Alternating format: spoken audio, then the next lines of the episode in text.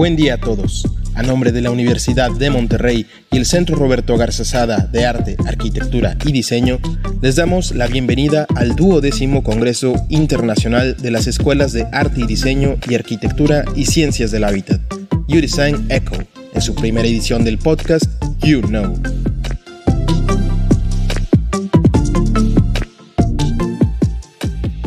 Bienvenidos al programa You Know donde exploramos conceptos y definiciones que rodean el arte, la arquitectura y el diseño y sobre todo la creación de ideas a través de este enfoque interdisciplinario característico del CRGS. Y sobre todo el objetivo es irnos conociendo más como personas, un poquito más allá de esta relación que tenemos en nuestras clases de cinco minutos.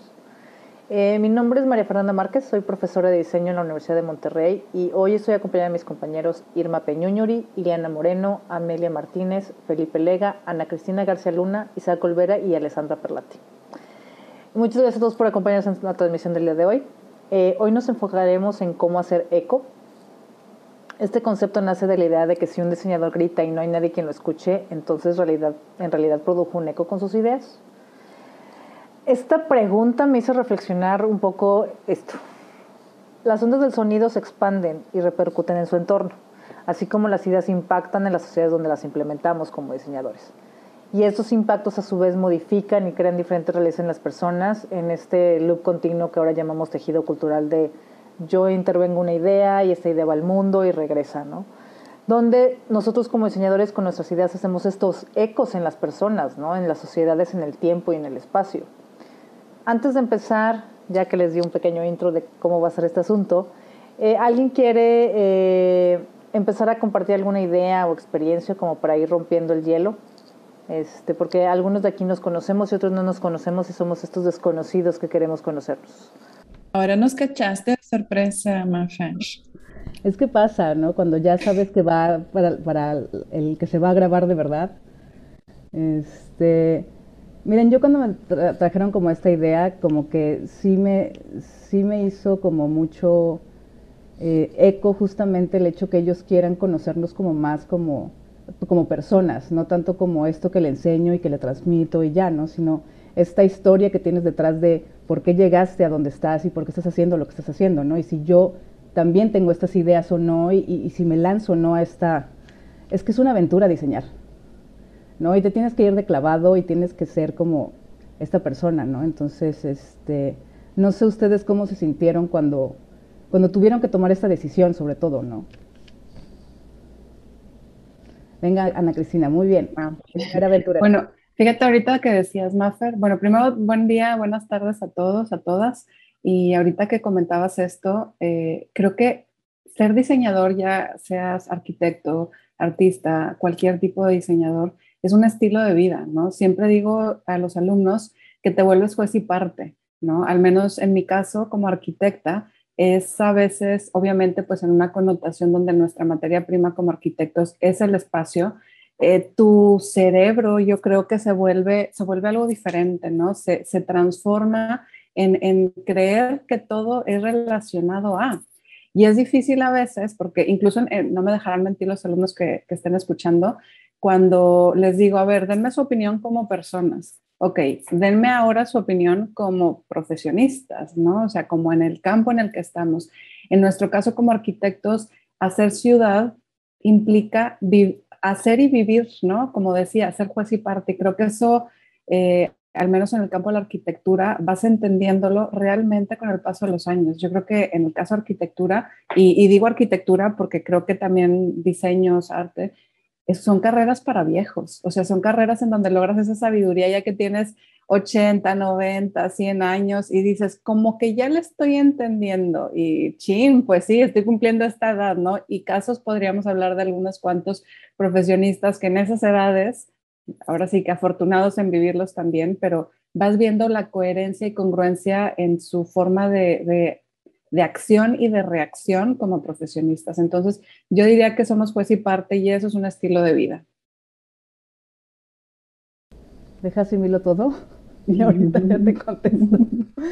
Este, es que justamente va por eh, esta parte de juez y parte de soy, eh, soy yo pienso o soy y hago, ¿no? O sea, y también tengo que cuestionar lo que estoy haciendo, ¿no? Me lleva a la primera pregunta del día de hoy, que es, eh, los alumnos están comparando esta cuestión del sonido, sobre todo, en que comparan estas áreas creativas con esta sección de una orquesta, que está dividida también por tipos de instrumentos, pero todos tienen esto en conjunto.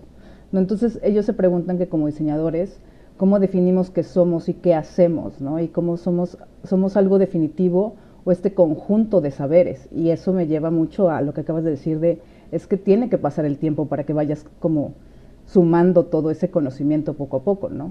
Entonces, como ven, somos algo definitivo o este conjunto de muchas cosas y en qué momento de la vida también, ¿no? Ale. Ale. Sí, no, no somos nada definitivo, la verdad. Eh, siento que parte de la labor eh, del diseño, del arte, de la arquitectura es estar abierto a, a nuevos conocimientos, a nuevas experiencias y lo que yo pensaba como diseñadora hace 20 años eh, es muy diferente de lo que pienso como diseñadora hoy y es muy diferente, la verdad, de lo que pensaba como diseñadora hace un año. Eh, entonces, la experiencia y la vivencia, eh, lo que decía Ana Cristina, de que nunca dejamos de trabajar estamos de vacaciones y estamos recolectando referencias. Eh, salimos a cenar y estamos checando el diseño del menú. Eh, salgo a comprar una, un vestido y estoy de que, intentando descubrir cómo fue confeccionado.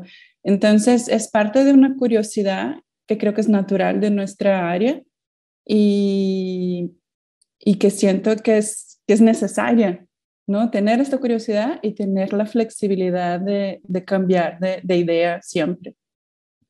¿Alguien más nos quiere complementar esa intensidad que nos acaba de decir Ale? Es que la flexibilidad, pero que tiene que ser natural, me, pues quieras o no, sí me hace pensar en cómo yo era antes, ¿no? Y también cuando, la verdad yo llevo muy poco tiempo siendo profe para mí, o sea, es que me comparo con otros que llevan como 10 años y yo llevo 3 o 2, ¿no? Entonces no es nada.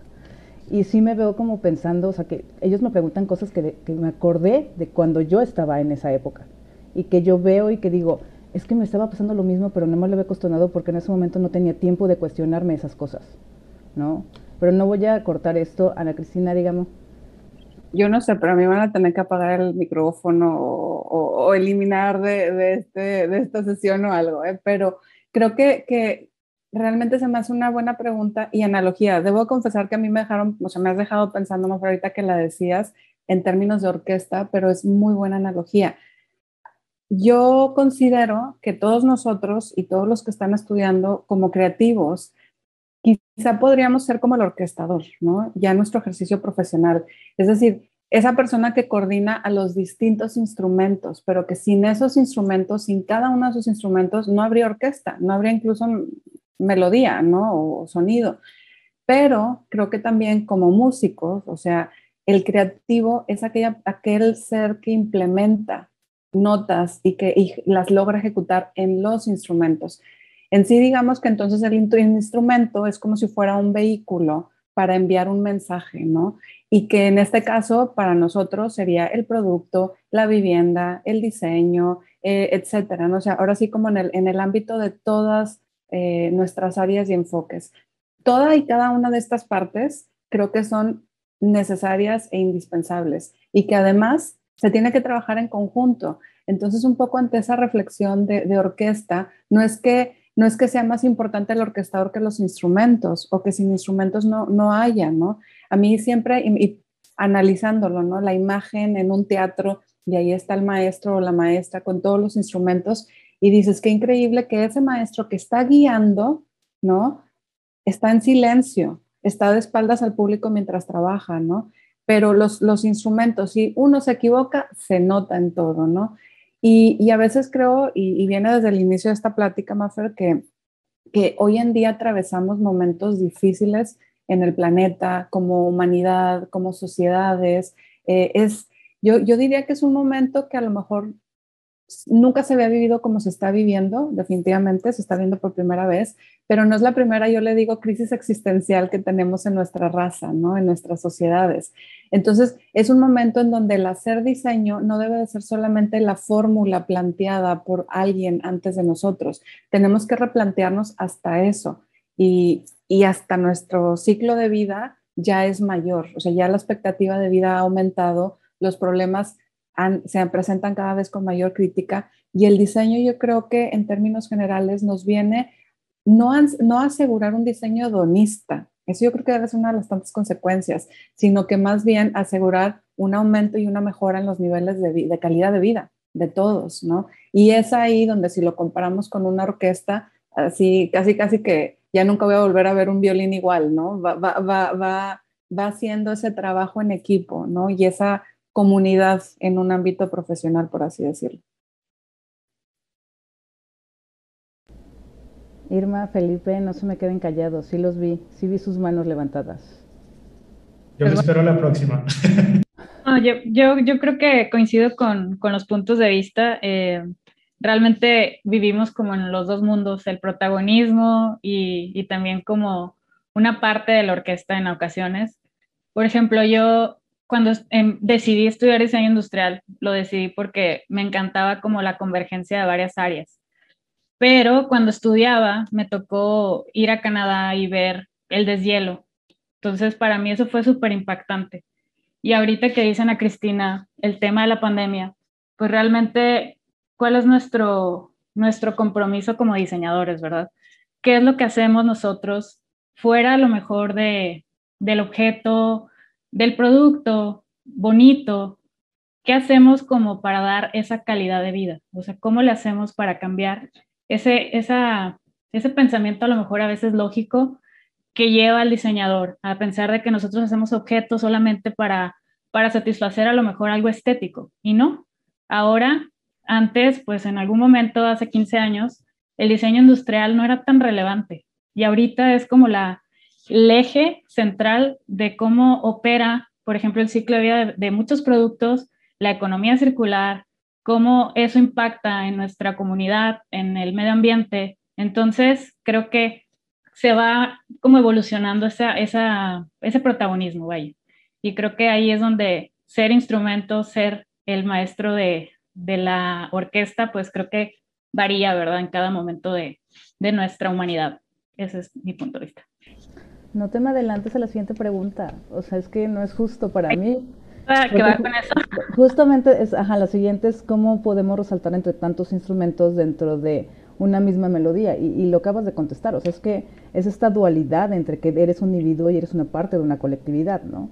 Y que hasta ahorita no lo hemos visto en esa manera tan macro, ¿no? De, de el impacto que hago y lo que yo decido y lo que yo hago inclusive en la calle, o que, o que decido o dejo de decidir, es ese impacto que ya, ya tiene estas olas que ya no es imposible de no ver, porque ya, pues es que está aquí, ¿no? Y la pandemia, claro, como dicen, es un ejemplo de eso, que eh, nada más voy a tomar esa parte de, por eso me encanta la historia, te enseña todo eso de, a ver, mira, estaban pensando así y pasamos estas ideas y ahora estas ideas son estas, ¿no? O sea, y, y sí está pesado, sí, sí está pesado.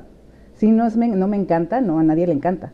Pero también hay que ver como ese, a mí me gusta ese flashback de, ah, pero mira, estaban peor antes. Y ahorita estamos mejor y tengo esto, esto, esto y esto y le podemos echar a ganas a esto, esto y esto. Entonces ya creo que canalizas muy bien esa parte que puede ser un poco deprimente, porque la verdad sí, vivimos una parte un poco no tan cool de nuestras vidas, pero eso también, y lo que me gusta de la historia es que te lleva a que estas grandes como problemas y como creativo ves estas soluciones.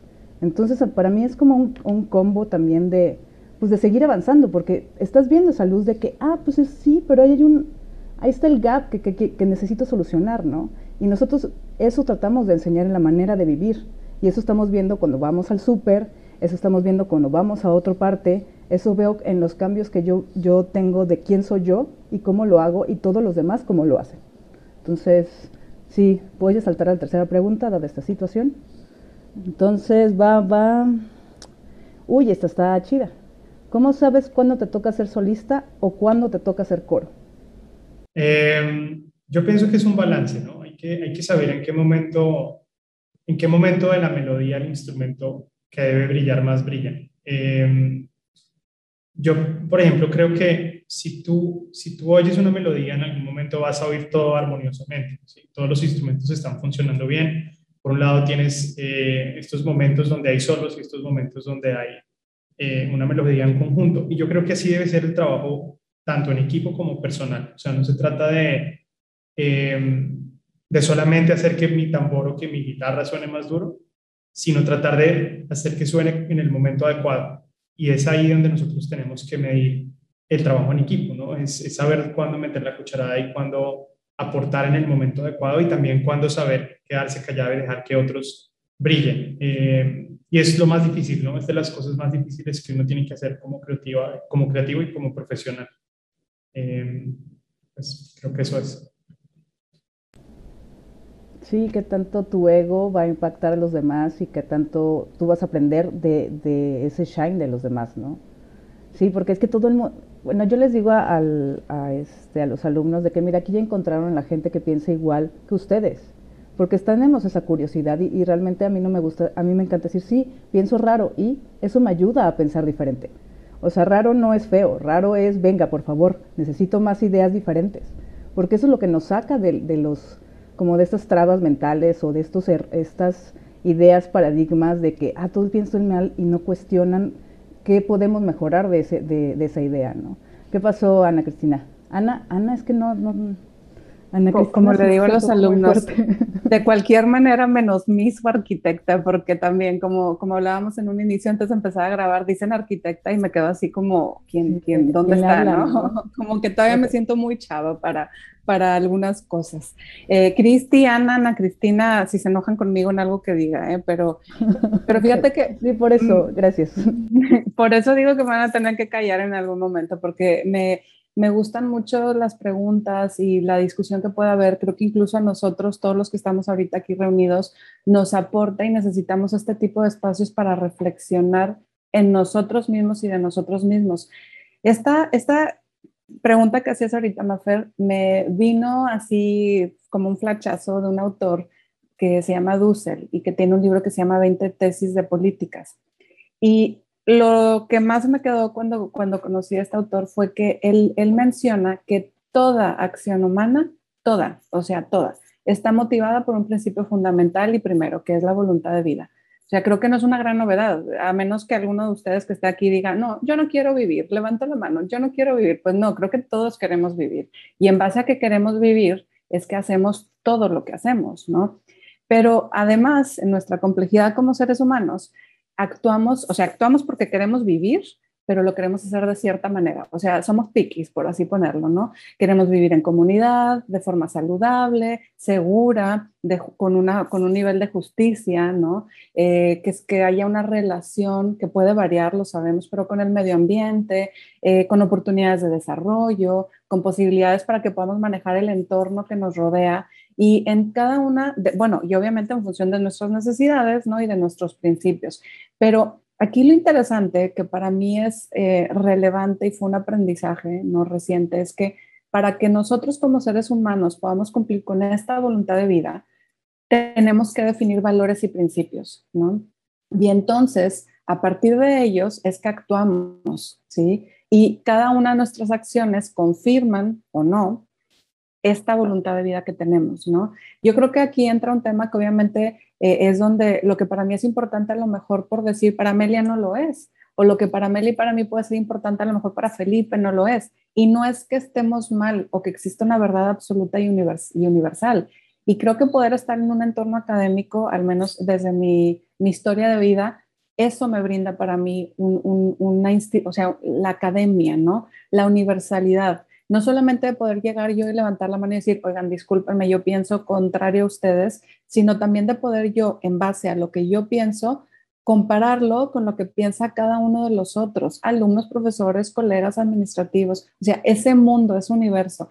Entonces, creo que hoy por hoy eh, eso es lo importante, ¿no? que se tiene que tener una parte, para yo poder ser, como lo decías, en esta dualidad, Mafer, es importante que yo sepa quién soy, ¿no? Que yo me conozca como persona y como profesionista.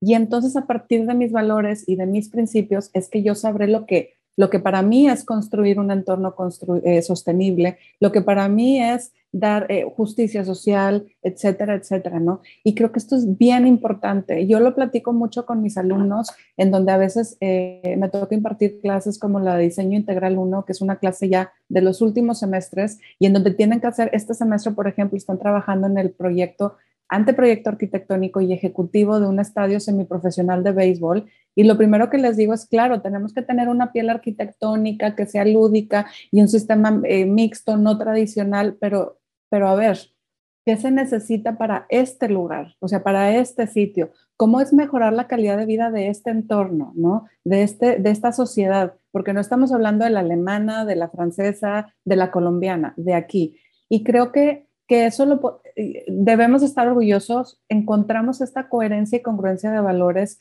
pero en México, pero fíjense también aquí la, el, el dime y direte que en comunidades indígenas, al menos yo en las comunidades indígenas, el tiempo que he tenido oportunidad de estar ahí, me enseñaron algo muy bonito que es el término de la otredad, ¿no? Y yo decía, otredad, otredad, otro, o sea, ¿qué? Decían, a lo mejor voy a adivinar la qué significa, pero ellos me decían, la otredad es yo me veo en ti y tú te ves en mí. Entonces, si tú estás bien, yo voy a estar bien y viceversa. Entonces, en una comunidad indígena mexicana hacen y resuelven sus necesidades no a partir del gobierno, sino a partir de, de oye, si Maffer se enferma y le diera COVID, que esperemos que no, ¿verdad? Pero o le pasa algo, yo me voy a preocupar por ella. Si hay un huracán y se lleva a su casa, yo me voy a preocupar por ella, porque ella se preocuparía por mí. Y eso nos falta en todo el mundo. Obviamente, si pusiéramos un termómetro, hay países con más o con menos cultura, ¿no? A partir de este, de esta, de esta enfoque, perspectiva, pero creo que eso nos falta, ¿no? Eh, el, sentir empatía y el vernos en el otro, ¿no? Que creo que va en la línea de todo esto, decir, bueno, y, y, cómo podemos ser? ¿Somos solistas o, o, estamos en lo individual o en lo colectivo? Yo creo que al mismo tiempo en los dos. Sí, Felipe, porque yo también me voy a echar un chorazo ahorita. Este, No, yo solo, yo solo quiero complementar lo que dice Ana y es, muchas veces eh, yo suelo sacar a mis perros a pasear muy seguido y al principio cuando lo hacía ponía los audífonos y no veía nada. Em, yo creo que es la misma sensación cuando uno, cuando uno está con otras personas y trabajando en equipo. Yo siento que muchas veces tenemos los audífonos puestos eh, y solamente nos oímos a nosotros mismos. Y yo creo que a medida que nosotros eh, tratamos de, como de eliminar un poco esos pensamientos y, estar más atentos a lo que estamos oyendo, estar, estar más atentos al entorno, nos ponemos en la perspectiva de los demás y casi automáticamente dejamos de pisarles los, los talones, ¿no? Nos volvemos más, más conscientes eh, de lo que las otras personas están proponiendo y de, y de, los pensamientos que tengan. Y yo creo que es ahí donde realmente nosotros podemos liderar mejor y podemos hacer parte de un equipo mejor. Eh, entonces sí, a veces hay que quitarnos los audífonos y, dejar, eh, dejarnos impactar y dejarnos, eh, ¿cómo, se dice?, afectar el sonido de los demás. Sí, yo ayer que recibí estas, estas preguntas estuve pensando y dije, está muy difícil, está muy difícil, porque son preguntas muy profundas eh, por ejemplo, em, yo me, me, puse a pensar mucho en cómo definimos qué somos. Y la pregunta que me hice es, ¿realmente yo puedo definir qué soy? No creo. O sea, hay una parte que me fue dada, porque a mí me hicieron con el cabello de este color, con los ojos de un color, me pusieron en un sitio específico a vivir con unas personas alrededor de una familia específica, en un país en específico. Entonces hay muchas cosas que, este, que realmente pues me fueron dadas, ¿no? La, la vida me, me, fue dada eh, por un creador, por, para, para, quien crea que, que sí somos obra de, de un creador. Entonces, eh, bueno, pues yo como he vivido esta parte de, de ser diseñadora, por así decirlo, yo me siento más como una administradora de recursos que me fueron dados. Este, yo no pienso que los diseñadores creamos, seamos unos creadores, por ejemplo. Este, yo creo que nosotros solamente transformamos maravillas que nos fueron dadas. Este, hace unos meses nos cambiamos a un lugar donde hay muchos árboles y me la paso viendo insectos que no conocía, hasta una tarántula salió aquí, este, y digo, wow, o sea, yo, yo me, me maravillo de verdad de lo, que, de lo que me rodea. Y digo, bueno, es que será que algún día yo voy a poder hacer algo, aunque sea tantito parecido, ¿verdad? A lo que me fue dado, que fue hecho con gran sabiduría. Este, entonces yo creo que para mí ser diseñador es, ante todo, pues ser humilde y, escuchar, escuchar a los demás, escuchar, eh, observar lo que me fue dado y tratar de, transformar y tratar de, que lo que yo haga pues sea de bendición para las personas que están alrededor. Y no creo que, exista esta pregunta de que si estamos en solo o en, o en orquesta. Yo creo que esto que acabo de decir contesta. Yo creo que nadie está en solo. Se puede decir que puedes estar en momentos en solitario, que eso sí es muy, muy importante, pasar momentos en solitario. Pero en solo, creo que nadie, porque todos nacimos de alguien, este, estamos rodeados de personas y es la única manera en la que podemos aprender a ser humanos, pues es conviviendo con otros seres humanos. De hecho, a mí, esto es una de las cosas que yo más le agradezco a la UDEM, porque yo nunca me imaginé que yo iba a ser profesora. Y los años que me la pasé trabajando frente a una computadora, este, desarrollando proyectos, pues em, digamos que ahora los estoy combinando con este, estar en contacto con otros seres humanos y esa es mi vida diaria, estar en contacto con otros seres humanos, que gracias a ello pues me, me enseñan a mí a ser un mejor ser humano, ¿verdad? Este, sean seres humanos complicados o, o no complicados o este, cada uno como somos, ¿verdad? Pero, pero creo que es una de las también de, de las cosas que sí yo le agradezco a, al ser profesora. El que ya no trabajo con una máquina, sino que trabajo con seres humanos directamente, con el pináculo de la creación, porque nosotros somos el pináculo de la creación. Es algo maravilloso y fuimos creados a la imagen de quien nos creó. Entonces eso es para llenarte de asombro. Ay, Amelia, siempre que hablo contigo, estas, estas cosas me pasan.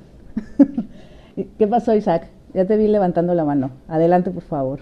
Hola, buenos, buenos días, tardes a todos. Sí, yo estaba pensando un poco en lo que vienen, vienen diciendo sobre, en relación a las, a las, a las, a las preguntas, en lo que puede llegar a significar trabajar en colaboración con otras personas. Yo, yo creo que tengo como dos puntos un poco contrastados, porque, por ejemplo, algo que he notado em, eh, o, que, o, que, o, que, o, que, se nota cuando, cuando trabajas en colaboración para tratar de extender tus ideas, digo, como que hay dos, hay dos y yo lo he visto dividido en dos maneras muy claras de trabajar. Cuando trabajas en colaboración con otras personas donde tus ideas se comparten y en, y en conjunto generas un proyecto, o cuando estás coordinando a un equipo de trabajo y entonces tienes un montón de asistentes y haces lo que se llama outsourcing, que digamos en mi experiencia he podido trabajar desde, ambos, desde ambas, ambas, ambas fórmulas y, creo que en, y, y, esa manera de entender el eco como algo que, que sale de, de una cosa en la que las ideas se comparten, como siendo parte de un instrumento de una orquesta o siendo el director de la orquesta, eh, pues generan cosas este, interesantes, ¿no? Pero sí me he dado cuenta de un, problema y que tiene mucho que ver con cómo funciona la ideología. Y es que, por ejemplo, cuando, cuando llegas, eh, cuando, no, cuando, no, cuando, cuando no te enfrentas a, a esos como dilemas de la otredad, como dice nuestra compañera en las comunidades indígenas, cuando lo aprendió, eh, cuando, cuando no este como que encuentro con la otra edad, lo que suele pasar en estos grupos de colaboración donde haces eco trabajando como instrumento de orquesta, es que simplemente repites la ideología de la que eres parte. Y uno de los problemas muy grandes de la ideología, por ejemplo, entendida así como, no sé, siendo parte de, eh, no sé, como dos grandes ideologías, el neoliberalismo y la religión. Cosas que si uno no toma distancia al respecto, oposición con respecto a estas dos grandes ideologías como un ejemplo, pues simplemente uno como que cae en esta repetición de patrones que son tóxicos para la sociedad, considero. Lo he visto, por ejemplo, en colectivos de arte, en donde suele suceder que varios colectivos, o el trabajo en colectivo en las artes visuales, en colectivos recientes y del pasado, eh, eh, es, interesante notar que se repiten que, los, los, productos que se generan a partir del trabajo en colectivo, cuando no se cuestiona la ideología o no se toma posición ante la ideología, eh, suelen ser cosas que son autocomplacientes. Y esa autocomplacencia suele no ser muy innovadora, suele más ser la reiteración de, de, de, lo que ya sabemos que se intensifica. Por ejemplo, la extrema derecha es un poco eso, no la, reiteración de lo que ya sabemos y nos aterra y no queremos eso. Eh, y eso lo, lo, he notado así. Entonces, yo, por ejemplo, yo me preguntaría cómo cómo, cómo, cómo, cómo darse cuenta de esos posibles problemas cuando trabajamos en colaboración para hacer eco.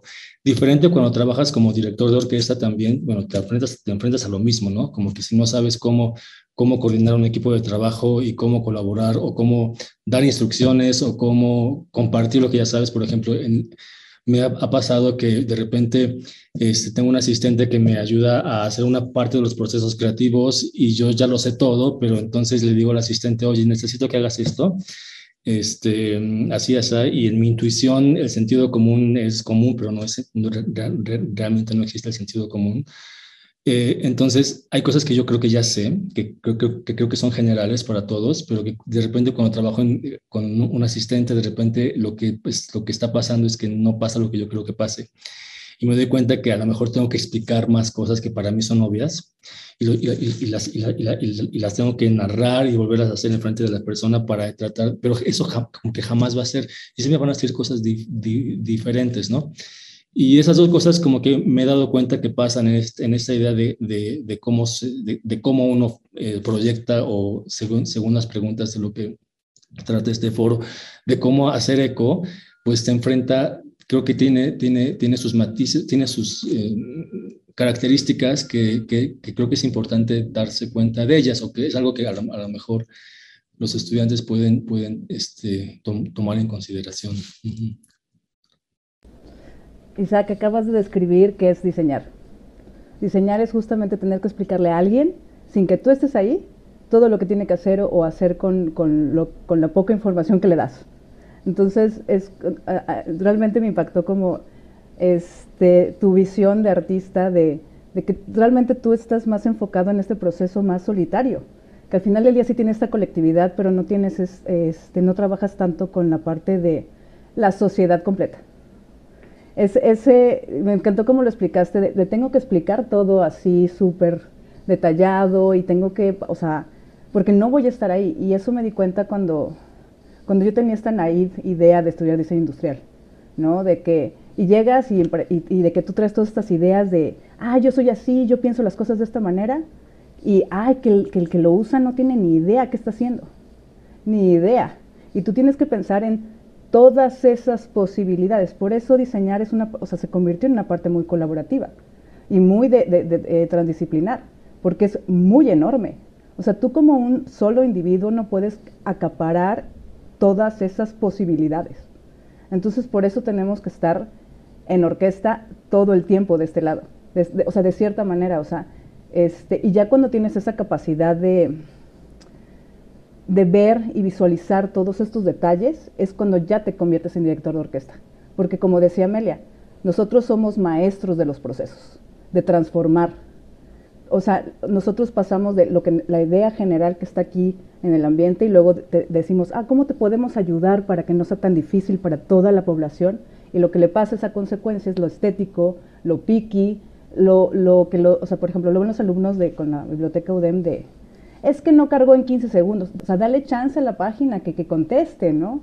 Pero bueno, dale, Irma. Tú, tú vas a tener más ideas también de esta situación. Creo que de eso que hablas de, de ser solista, yo creo que cada día en, en el diseño podemos ser menos solistas. Quizás en algún momento, como dices, de la historia, nuestras disciplinas eran muy puristas, ¿verdad? Era, era súper purista y ahorita ya no somos como el instrumento, el violín que suena como violín, ya estamos mezclados. Entonces, hasta cierto punto esa, esa evolución del diseño pues ha fundido disciplinas, ha, hecho que algunas líneas ya no sean tan claras y eso también nos obliga a no ser solistas, porque a final de cuentas tenemos diferentes funciones, diferentes identidades.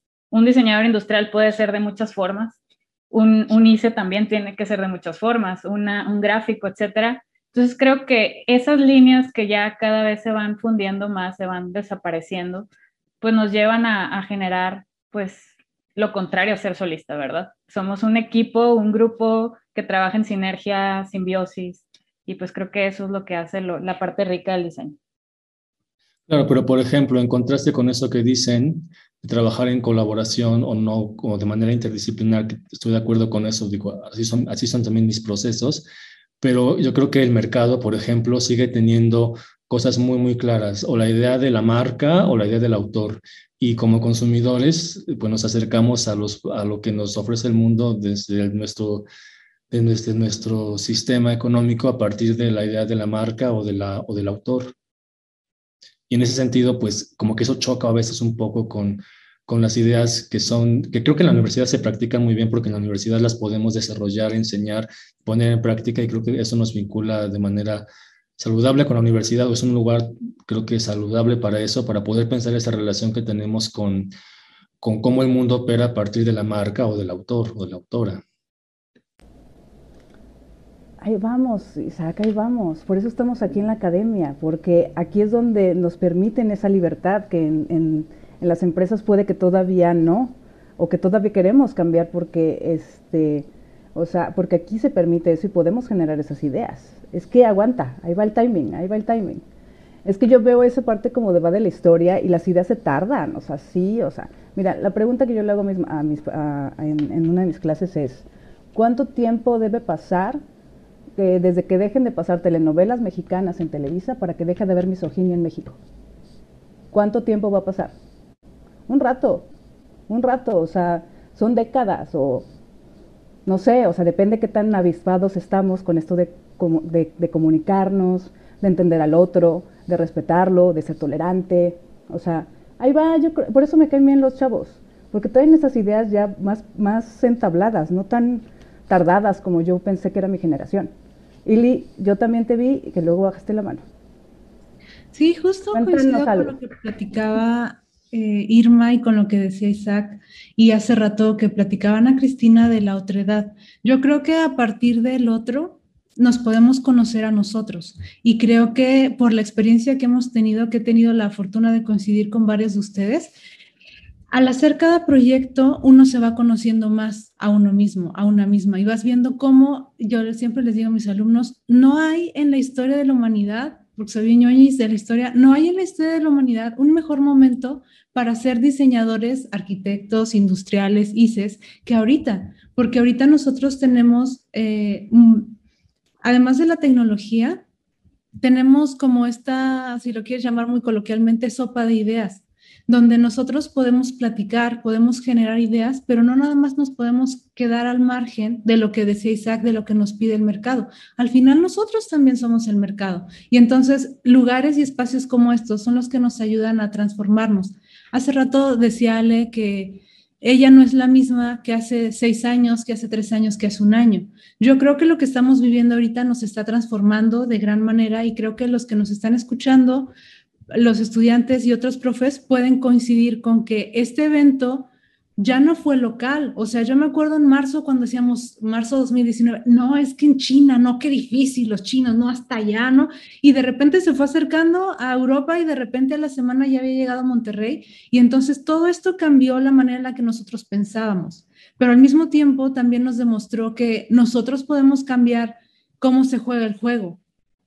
Yo estoy sorprendidísima de lo que decían que como solista, como orquesta, yo estoy sorprendidísima de que muchos jóvenes en muchas ciudades, en muchos países alrededor del mundo, corrieron a crear soluciones y no fueron soluciones únicas, fueron soluciones vistas desde diferentes ángulos. Y entonces nosotros como, como educadores, nosotros como, como gente que está en la academia, yo creo que no nada más es un, es un task, yo creo que es una responsabilidad moral de proveerles de diferentes, híjole, mi poches, discúlpenme, de diferentes frameworks, de diferentes encuadres o puntos de vista a los que después serán los diseñadores, arquitectos, etcétera, que estén planeando trabajos en equipo. Y si ellos pueden ver que nosotros sin ninguna pena le hablamos a otro arquitecto, o sea, es algo que yo valoro muchísimo del CRGS, lo amo, lo adoro, de que nosotros tenemos un escalonado donde convivimos profesores de todas las ocho carreras que estamos ahí y de que hacemos PERS interdisciplinarios y que hacemos think tanks y que hacemos eventos y actividades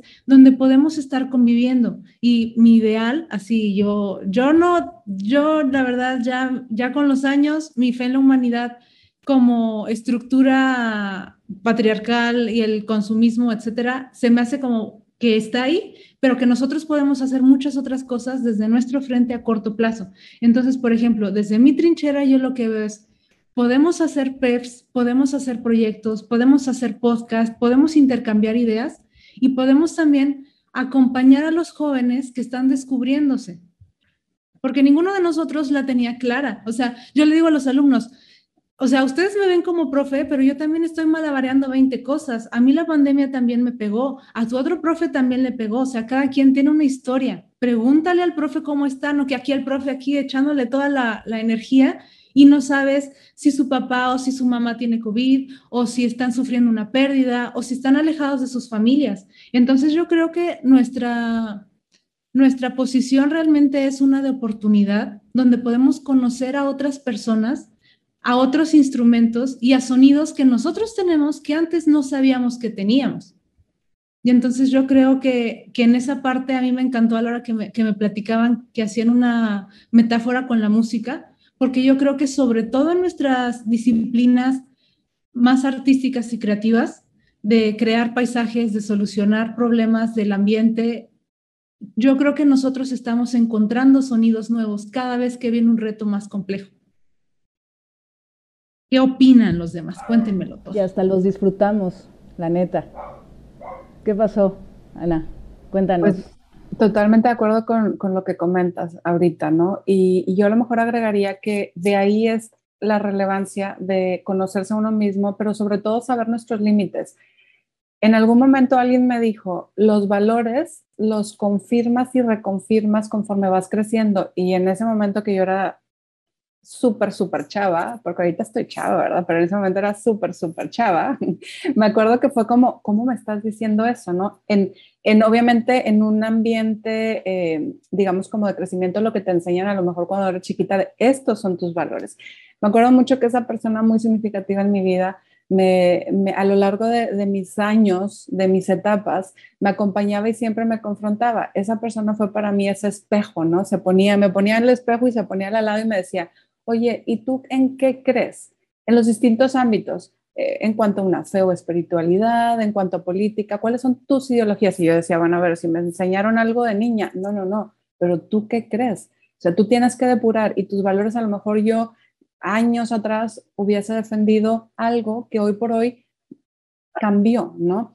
Yo de ahí nada más algo que, que, bueno, es como entrar a un terreno que se nos puede volver muy extenso, y, pero que es muy interesante de lo que mencionaba Isaac, es, creo que también hay que recuestionarnos nuestras propias voces y nuestros propios ecos, ¿no? porque a lo mejor, al menos en mi caso, a mí me tocó formarme como licenciada en arquitectura en medio de una corriente arquitectónica de diseño de los famosos noventas, en donde ni siquiera nos dábamos cuenta que existía un, un, hombre moderno, ¿no? Lo que se llamó hombre moderno.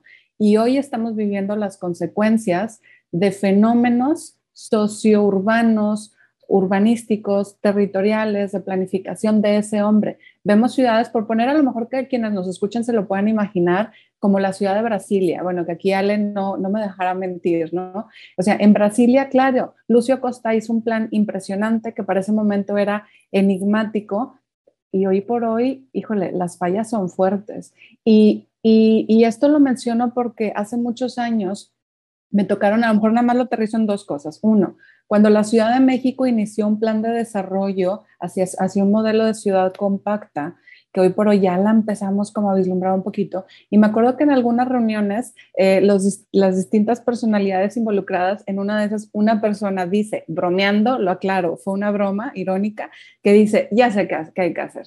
A la Ciudad de México, en aquel tiempo de F, hay que echarle bombas en distintos lados, así tenemos otra vez el lienzo en blanco, porque esto está en chino. Por supuesto que no era una opción, pero te quedas diciendo, ¿cómo le haces para rehacer?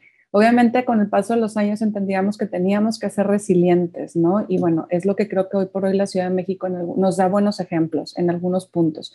Pero el otro de lo que mencionaba yo de los principios es que nos lleva una vida entera definirnos como profesionistas. Y en, ese, en esa vida entera sucede nuestra vida personal, ¿sí? No sé si les pasa en sus disciplinas, pero en arquitectura sí, que es típico que dices, no duermo como arquitecto. Yo como arquitecta no dormí en la licenciatura. Yo creo que es una deuda que sigo teniendo de sueño, ¿eh? No sé si a ustedes les pasó, pero a mí sí. Y hoy por hoy yo le digo a los alumnos, no quiero que se queden sin dormir. Tienen que entregar todo, por supuesto, pero no te puedes quedar sin dormir, no te puedes perder tus momentos. Si eres mujer, no puedes dejar de ser mujer y si eres hombre, no puedes dejar de ser hombre y vivir lo que implica. Y creo que estamos ahí en esos momentos. Yo estoy un poco, fíjense, no, no digo en contra, pero más bien me estoy cuestionando si de verdad todo debe de ser de marca. En arquitectura tenemos las famosas ciudades de marca. Entonces, híjole, lo he visto, lo vemos con la ciudad de Las Vegas y dices, ¿funciona o no funciona? Pues claro, a mí me encanta si yo voy una semana, pero a vivir ahí, no, no, no me imagino a Cristi viviendo ahí, ¿sí? Y creo que es importante replantearnos muchas cosas.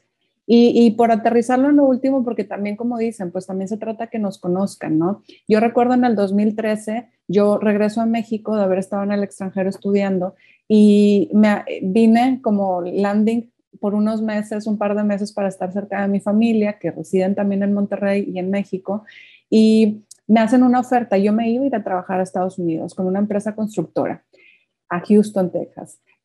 De repente la oferta cambia para otra locación también del sur de, Estados Unidos, pero porque Estados Unidos en ese momento inició un desarrollo de plantas nucleares de a cinco años, era la primera fase o donde yo me quedé. Yo decía, me voy a trabajar ahí, oye, voy a ganar bueno, ¿sabes? Pronta jubilación va a ser un objetivo chico, ¿no? O sea, voy a ganar muy bien en cinco años, tal.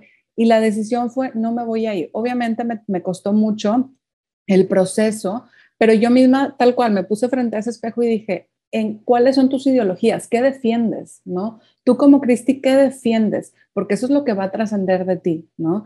Y yo, a pesar del manejo, de conocer el manejo de, de esa tecnología, decidí no hacerlo porque no estaba dentro de mis valores como profesionista, ¿sí? Y no me fui. Y hoy por hoy veo hacia atrás y digo, eso para mí, a mí me dejó más haber dicho no, porque me enseñó que yo puedo elegir el tipo de persona y profesionista que puedo ser.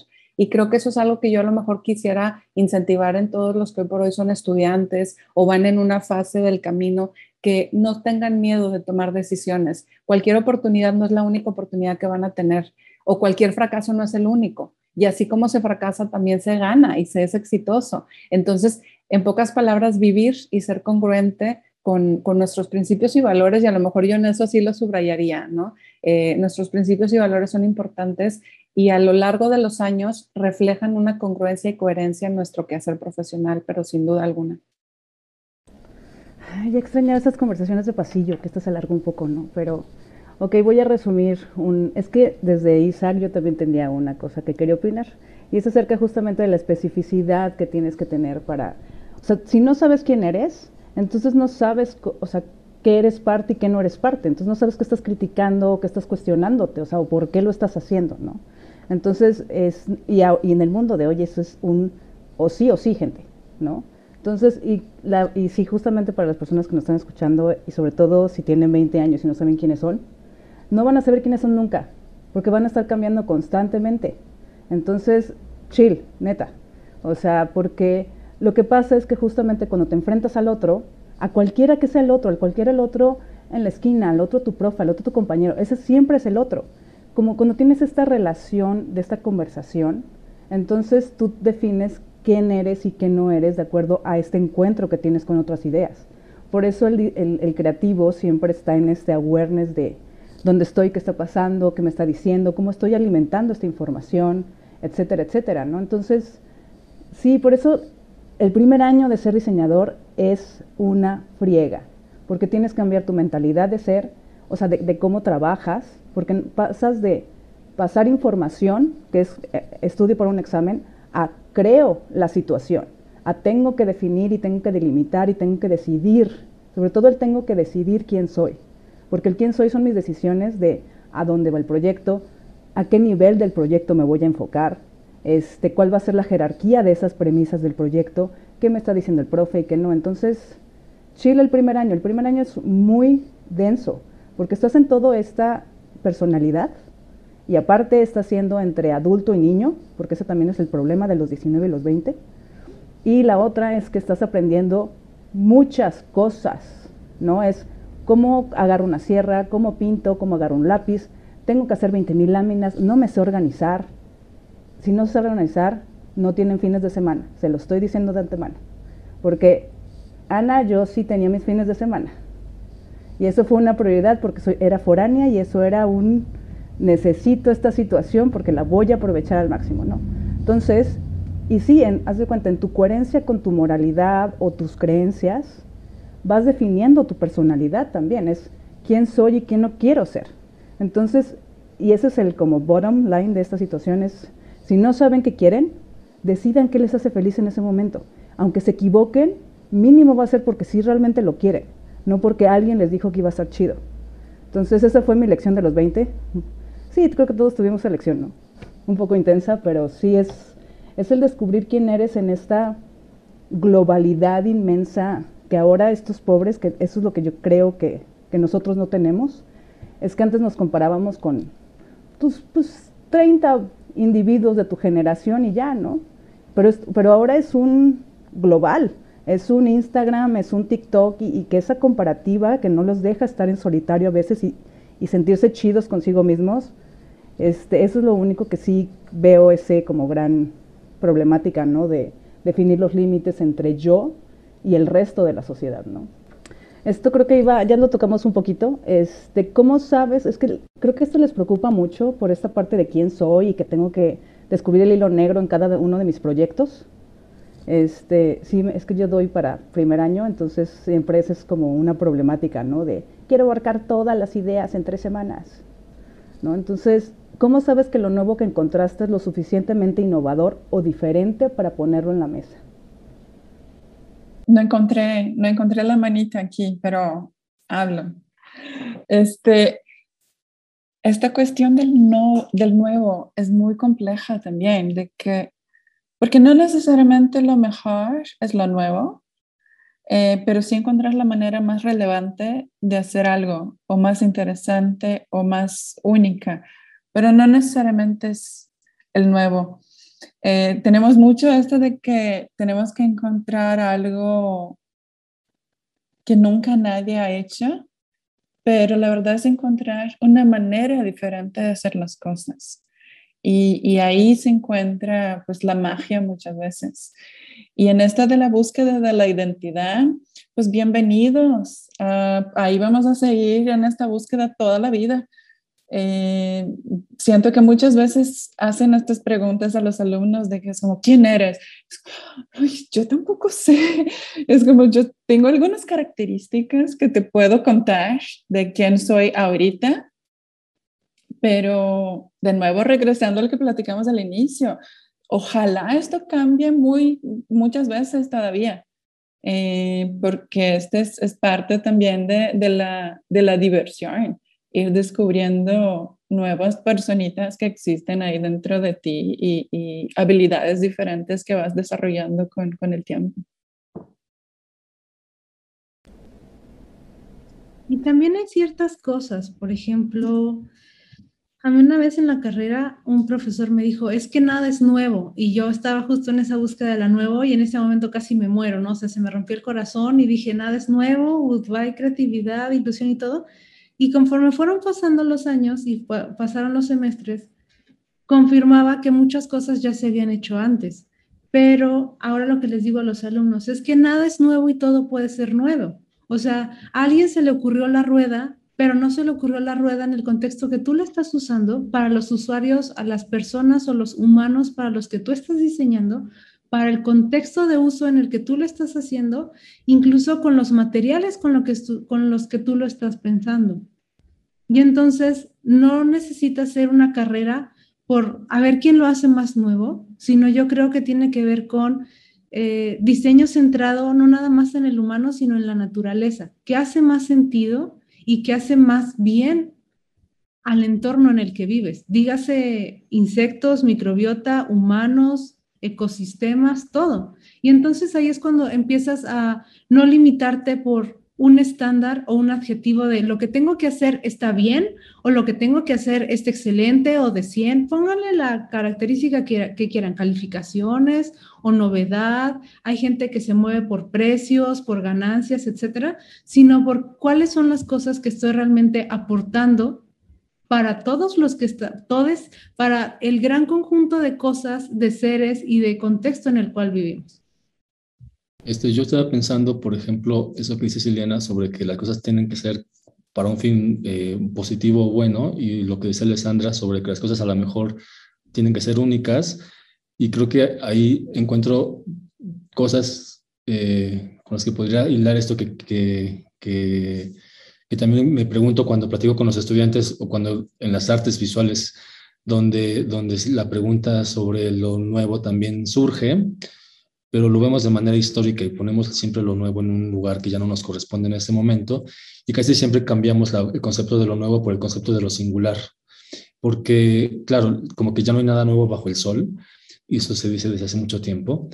Entonces, pero, pero por ejemplo, de repente pensamos cuál, cuál es la relación entre, entre, entre la tendencia y lo singular y ahí como que vaciamos ese, es, o cambiamos o transformamos los conceptos, porque bueno, para empezar, algo que me, he dado cuenta cuando trabajando con los alumnos más jóvenes que casi entran a, la carrera, es que llegan con un montón de conceptos construidos a partir de, de, cosas que son muy generales muy genéricas. Por ejemplo, lo nuevo lo entienden como lo nuevo, ideología lo entienden como, como, como bajo un montón de clichés, este, eh, éxito lo entienden bajo un montón de, prejuicios. Llegan con una construcción conceptual que también uno se vuelve responsable de, además de las partes técnicas y de profesionales, pues también como, como, como persona con más experiencia que ellos, pues uno también se vuelve responsable de ir deconstruyendo esos conceptos. Entonces, por ejemplo, de repente decimos, bueno, es que a lo mejor no hay que hablar de lo nuevo, sino hay que hablar de, lo singular. Y para hablar de la singular, pues, pues empezamos a analizar qué significa una tendencia y cómo las tendencias de repente eh, son genéricas o, o, muy grandes o existen en todo nuestro entorno, pero lo singular va a ser algo que no corresponde con la tendencia. Y lo singular ya no tiene nada que ver con lo nuevo, sino simplemente con cómo algo no encaja. Y eso que no encaja, pues tiene, pues a la larga, pues uno lo ve y lo, y lo observa. Y de repente, si algo, por ejemplo, pues que a lo mejor pienso también, y también yo lo pienso también por mi, en mi misma, misma, práctica, en mi, en mi mismo, mismo, proceder como profesionista, ¿no? También es uno, uno siempre está como que en ese lugar de lo, eh, en cómo uno se siente cómodo dentro de su singularidad, porque a veces no es cómoda la singularidad. La singularidad, la singularidad puede ser sumamente incómoda, entonces caemos en las tendencias muy fácilmente. Y pues si la, si la pregunta de lo nuevo se cambia por la, por la búsqueda de, de, lo, singular, pues una de las cosas que siempre ayudan para, para entender cómo se pone en práctica eso, pues es simplemente poniéndose en práctica. Es como, por ejemplo, en la práctica de la escritura, que los escritores no se forman porque hayan estudiado letras, sino porque se la pasan todo el tiempo escribiendo.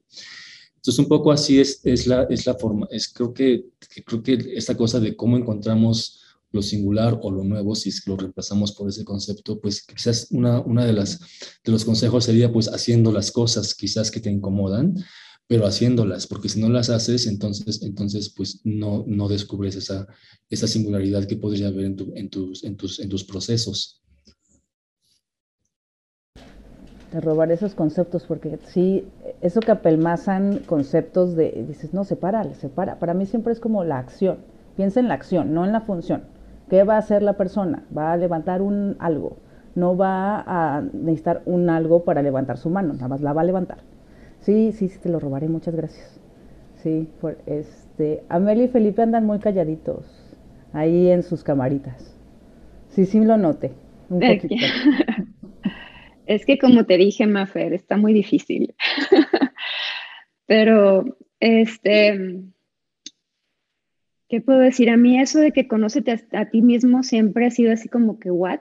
O sea, eh, creo que, este, como dijo Ale, pues ella no era la misma persona hace años y ahora es otra, entonces obviamente, pues es, puedes saber qué te gusta, puedes saber, este, si te da sueño cuando ya son las nueve de la noche, en fin, este, pero sí creo que, que es una, que esto de conocerte a ti mismo, eh, creo que sí es importante, pero creo que es más importante tratar de conocer o entender a los demás.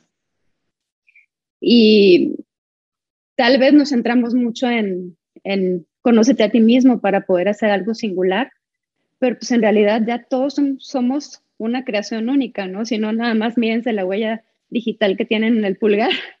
Nadie ha tenido ni tendrá tu misma huella ni va a ser igual que tú jamás. Entonces, eh, todos somos singulares. Eso sí, es lo único que podemos saber de conocernos, con certeza de conocernos a nosotros mismos. Este, pero pues sí, yo, yo diría que, que es una, eso de conocerte a ti mismo es algo que va a ir cambiando, que puedes ir acercarte un poco a, entender em, cuáles son tus mejores habilidades, cuáles son tus dones, este, para qué propósito estás aquí, este, porque pues si vemos, por ejemplo, la creación, en la creación todo fue creado con sabiduría y con un propósito. Entonces, nosotros formamos parte de eso y yo creo que todos fuimos creados con un propósito y, y podemos investigar más bien cuál es nuestro propósito de vida, más que conocerte a ti mismo. Eso pero bueno, son todas estas preguntas, la verdad es que anoche me quedé y yo dije, está muy difícil. Para mí es el puente, es que tú tienes esa cualidad, Amelia, que eh, es, siempre eres muy como en este awareness del entorno y creo que es esta eh, en medio de la awareness de quién soy, porque muchas veces, bueno, no sé si se acuerdan, pero yo me, me empecé a acordar de mis 20 que yo nada más reaccionaba a la vida. O sea, no estaba como pensando quién soy o que a dónde voy, sino más era, ah, si alguien dice que sí, ah, sí voy, y ya, ¿no? Entonces, eh, creo que es el puente entre, sí, es tener esa awareness de quién eres tú para poder entonces eh, estar en esa, en esa relación con, con, los demás, ¿no? Este, y de por qué te gusta estar con gente o sin personas o este, y, y estos, ajá, estos dones que nada más te puedes encontrar si te aventuras realmente a vivir de cierta manera, ¿no? Felipe, cuéntanos, cuéntanos tus, tus experiencias, por favor. Yo creo que cuando, cuando hablamos de, voy a tratar de hablar un poquito de las dos preguntas eh, que estaban. Entonces, la anterior era cuando nos reconocemos a nosotros mismos. Yo pienso que mucha, y también tiene que ver un poco con lo del ruido mental, eh, cuando nosotros estamos constantemente pensando en qué queremos eh, hacer con nuestras vidas y quiénes somos y para dónde vamos y todo lo demás, yo creo que muchas veces se nos olvida reconocernos por lo que somos ahora.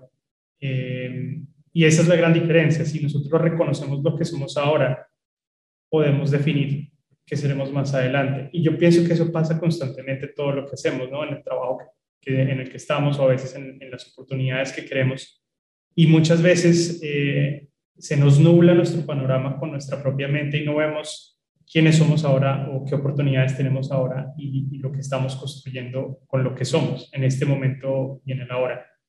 Eh, y en cuanto a cómo encontrar lo nuevo o lo innovador, yo pienso que nuestra vida y lo nuevo está directamente relacionado con la tecnología y la evolución. Entonces, eh, casi que todo es nuevo. O sea, no, los relojes eh, que existen hoy en día son nuevos, los celulares y los teléfonos son nuevos. O sea, nosotros como raza estamos evolucionando constantemente y lo nuevo está en todas partes, solo que no mencionamos que es nuevo, pues porque sigue teniendo el mismo nombre, pero en el fondo sí, o sea, sí están cambiando las cosas, sí estamos evolucionando y ese es, o sea, yo veo nuevo en todas partes. Eh, solo hay que cambiarle como la forma en que lo vemos y yo creo que, que ahí hay, hay, una diferencia gigante. Yo iba a decir que es gigante en los conceptos del tiempo que tenemos cada quien en, en cómo nos pensamos en el tiempo y el tiempo de las cosas. dale, Isaac, es lo único que iba a decir. Sí, oye Felipe, pero es que eso que dices de que la tecnología es nuevo, quizás, pues sí, podría entender por qué lo dices, pero eh, ¿qué pasa, por ejemplo, cuando si asumimos que la tecnología es algo nuevo? ¿Qué pasa entonces cuando a lo mejor eso nuevo reduce un montón nuestra, esa, como nuestra multidimensión humana? Porque la tecnología lo que está haciendo es reducir nuestra dimensión emocional, por ejemplo, a pues, los emoticones que nos da Facebook o a las posibilidades de la caja de texto que nos da TikTok o Instagram o las redes sociales, que, usual, porque, que, curiosamente los estudiantes que bueno, la gente más joven, que, la que les llevamos más de, de, 10 años, por ejemplo, ya nacieron y se formaron su identidad a partir de su relación con la tecnología. Y esta relación con la tecnología a mí me, preocupa mucho porque sí reduce bastante el, el, rango de emociones, aunque la tecnología trate de aumentar emociones, aumentar emociones, pero siguen siendo muy reducidas. Y yo lo veo, por ejemplo, en casos con estudiantes que están haciendo su PEF donde, pues no sé, ya pasaron por un proceso educativo en artes y entonces entienden que las emociones son más complejas que lo que te da la tecnología, y de repente eh, se me hace interesante ver qué cosas que hace, bueno, una tesista que ahora, a la que ahora le llevo la tesis, que trabaja con, con, emociones a partir de sus terapias con el psicoanálisis, y de repente llega con sus imágenes que salen del psicoanálisis, que es una terapia pues también muy, muy antigua, ¿no?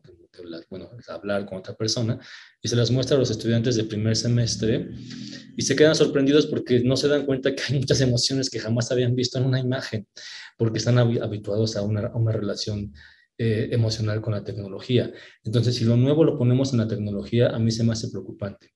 Por ejemplo, yo a veces, como, como, como lector de Bernard Stiegler, un filósofo francés que falleció hace poco, casi siempre le hago caso cuando dice que la tecnología es, es, es el lugar de lo impensado. Y dice que es el lugar de lo impensado porque usualmente la tecnología que se hace para para resolver un, un, un, fin, casi la tecnología la entendemos como un medio para resolver un fin, dice que la tecnología no va a ser eso realmente, sino que lo que va a hacer la tecnología es darnos, hacernos que nos relacionemos de una manera distinta a como nos relacionábamos anteriormente a tal cosa tecnológica y que eso siempre va a tener un aspecto negativo o, farmacológico. Entonces, cuando pensamos el fármaco, eh, pues sí me quedo pensando mucho, por ejemplo, en este ejemplo que, que, que, que les comento, ¿no? Cómo, cómo la, la, tecnología pues tiene eh, al menos en este momento, una, un achicamiento de nuestras emociones. Entonces, no, no sé, y es, que es paradójico porque sí se, sí se entiende como nuevo, sí, sí entiendo por qué pueden decirse que la tecnología es algo nuevo, pero al mismo tiempo se puede ver como que eso nuevo a lo mejor no es tan, tan, tan fabuloso, tan imaginativo como otra cosa. Ok, esto ya se puso un poco más intenso, al parecer, entonces ya quiero oír esas, esas esas dos respuestas de Ana y luego de Felipe, por favor. Vamos a ver qué, qué va a pasar. Sí, esto está, esto está padre, ¿eh? hacía falta. Bueno, eh, coincido con lo que dicen, pero quisiera darles mi punto de vista en función de que hay que recordar que es tecnología. O sea, tecnología es cuando también el hombre, de ser se vuelve sedentario, vamos a ponerlo lo más breve posible, y empieza a modificar su entorno, ¿no? Desde para el fuego, y bueno, de ahí hoy en día podemos hablar hasta inteligencia artificial y en mil ejemplos. Yo no veo la tecnología mala, la veo peligrosa, ¿sí? Porque tiene que tener una cierta medida. Y obviamente doy mi opinión con mi, con mi antecedente como arquitecta, ¿no? Urbanista. Hoy en día, eh, yo a un alumno de Integral, que esperemos nos estén escuchando para que no me dejen mentir, en Integral 1 ellos tienen que diseñar, como les decía, un proyecto arquitectónico y ejecutivo. O sea, te dicen cómo va a ser el diseño y cómo se va a construir hasta el último tornillo. Y una de las restricciones que yo les pongo ahora sí por, por, decisión es no puedes utilizar un sistema tradicional, es decir, en el que les apostaría que todos los que estamos aquí conectados estamos adentro de un sistema tradicional. ¿Y por qué? Y se los explico, ¿no? Cuestiones medioambientales, cuestiones de costo, cuestiones de calidad de vida, cuestiones de ciclo de vida, etc. Entonces, ¿cuáles hay, Cristi? O sea, te tengo que poner en el proyecto una piel eh, inteligente, arquitectónica, que hable, que, y te dan ejemplos de alrededor del mundo. No. Oye, ¿y si fuera un sistema de bioarquitectónico como el adobe, como el tapial, como el bajereque, como incluso mixto, incluso prefabricado. O sea, si fuera algo de eso y se quedan callados pensando muchas veces, ¿no? Dicen, ¿y cómo es eso? ¿No? Entonces, yo creo que la tecnología tiene que tener una, una, una evolución en, cada sociedad. Si le decimos tecnología a la cultura japonesa, ellos van ahorita en una edad tecnológica más avanzada que nosotros, pero está socializada la tecnología, ¿sí? Con sus pros y sus contras, como podemos ver también impactos psicológicos que se tiene y demás, de, de asocialización y demás. Pero en México, en Latinoamérica, me atrevería a decir, hay que entender en dónde estamos, cuál es la edad que tenemos, porque también es una de mis críticas a todo lo del movimiento ahora en día del homeschool, de decir, oye, si tú a un niño le pones un iPad enfrente, lo dejas ahí, no es que esté mal que aprenda desde el iPad y esté todo el tiempo en el iPad, pero todo el tiempo balancealo, ponlo aunque sea embarradito como mosca en una, en una ventana y dile, ahí hay un árbol, ahí hay una personita, ahí hay un carro. O sea, ese balance creo que es el que nos falta en las sociedades, que justo yo a lo mejor, y, sé que Maffer ahorita me, me llegó el comentario que decía, es que es una inquietud de los alumnos. Claro, díganme ustedes si a ustedes todavía no les pasan ciertos proyectos. A mí me pasa, justo ahorita hay un proyecto muy grande que nos llegan dentro de la UDEM y nos dicen, este proyecto hay que hacer y te quedas así, ¿y por dónde empiezo? O sea, ¿quién me va a ayudar? ¿No? Y aquí yo esto lo digo como consejo a todos los que nos están escuchando, decir, yo cambiaría nuevo, lo borraría y le pondría real.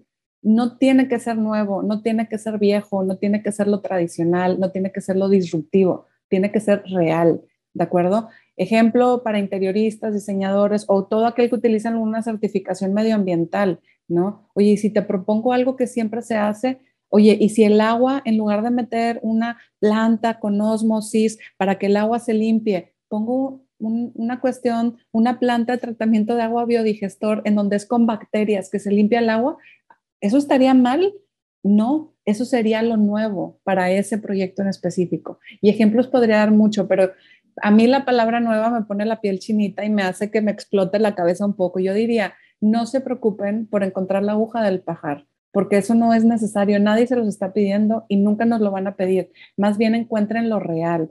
Cada proyecto, así como creo que todos hemos mencionado que todos somos únicos y distintos, cada proyecto, cada problema, cada sociedad es única.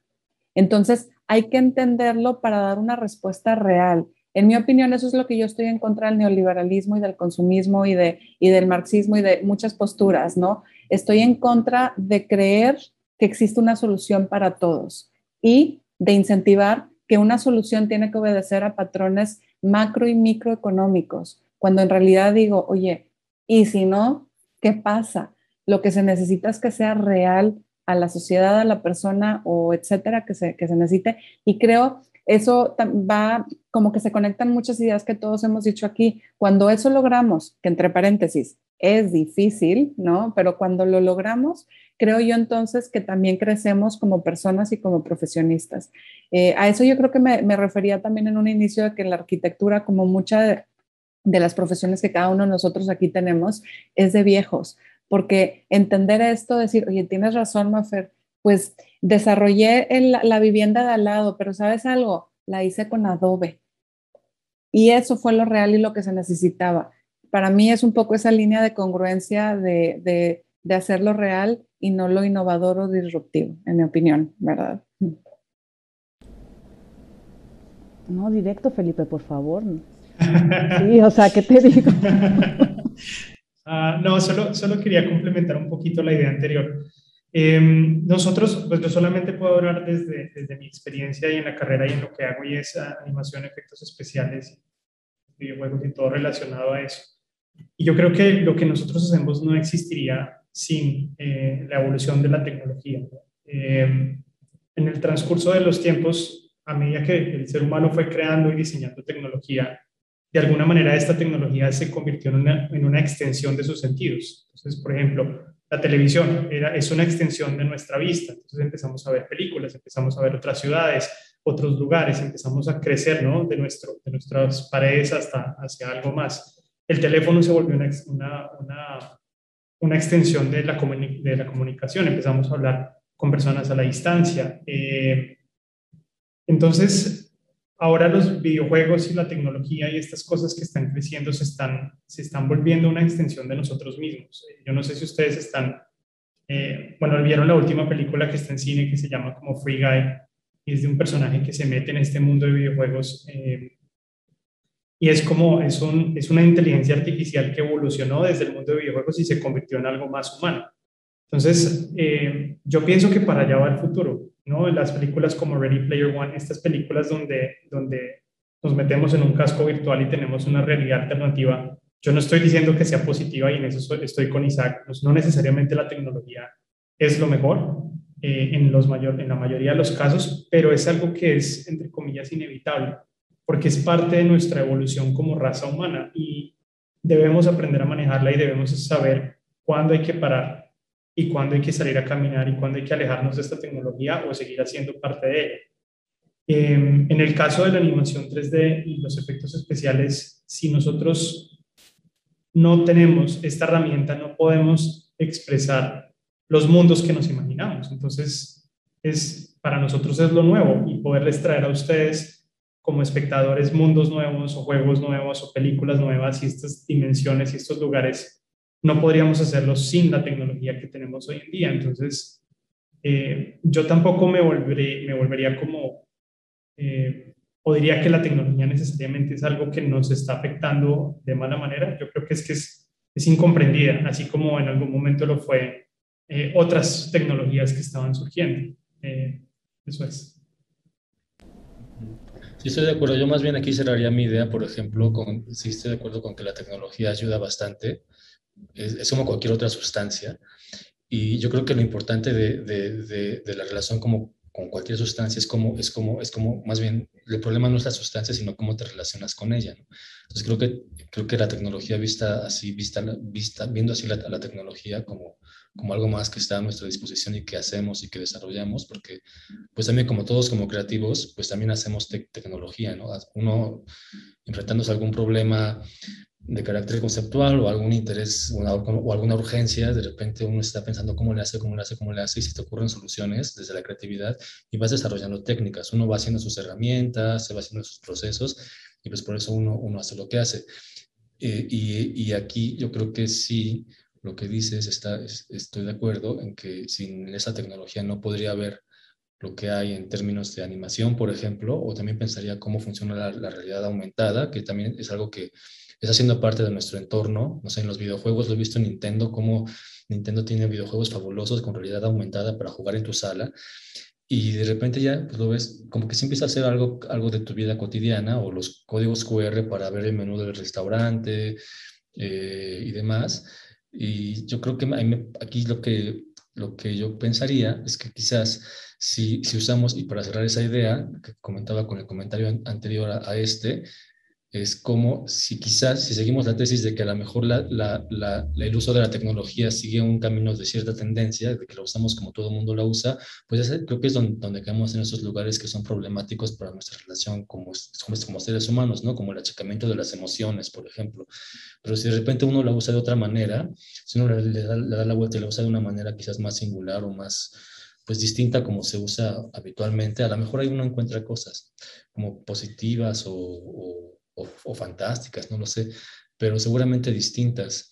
Y creo que eso es una parte de, los procesos de vida, tiene mucho que ver con cómo nos enfrentamos a la tecnología, ¿no? Como habrá muchas maneras de entender cómo, cómo, se, cómo hacemos la vida en las personas, pero seguramente una de ellas ha de haber algún estudio, yo no sé, pero seguramente alguien sabrá si hay algún estudio que diga cómo nuestro paso por este mundo es el paso de cómo nos vamos enfrentando al uso de la tecnología que va cambiando porque la vamos inventando y desarrollando.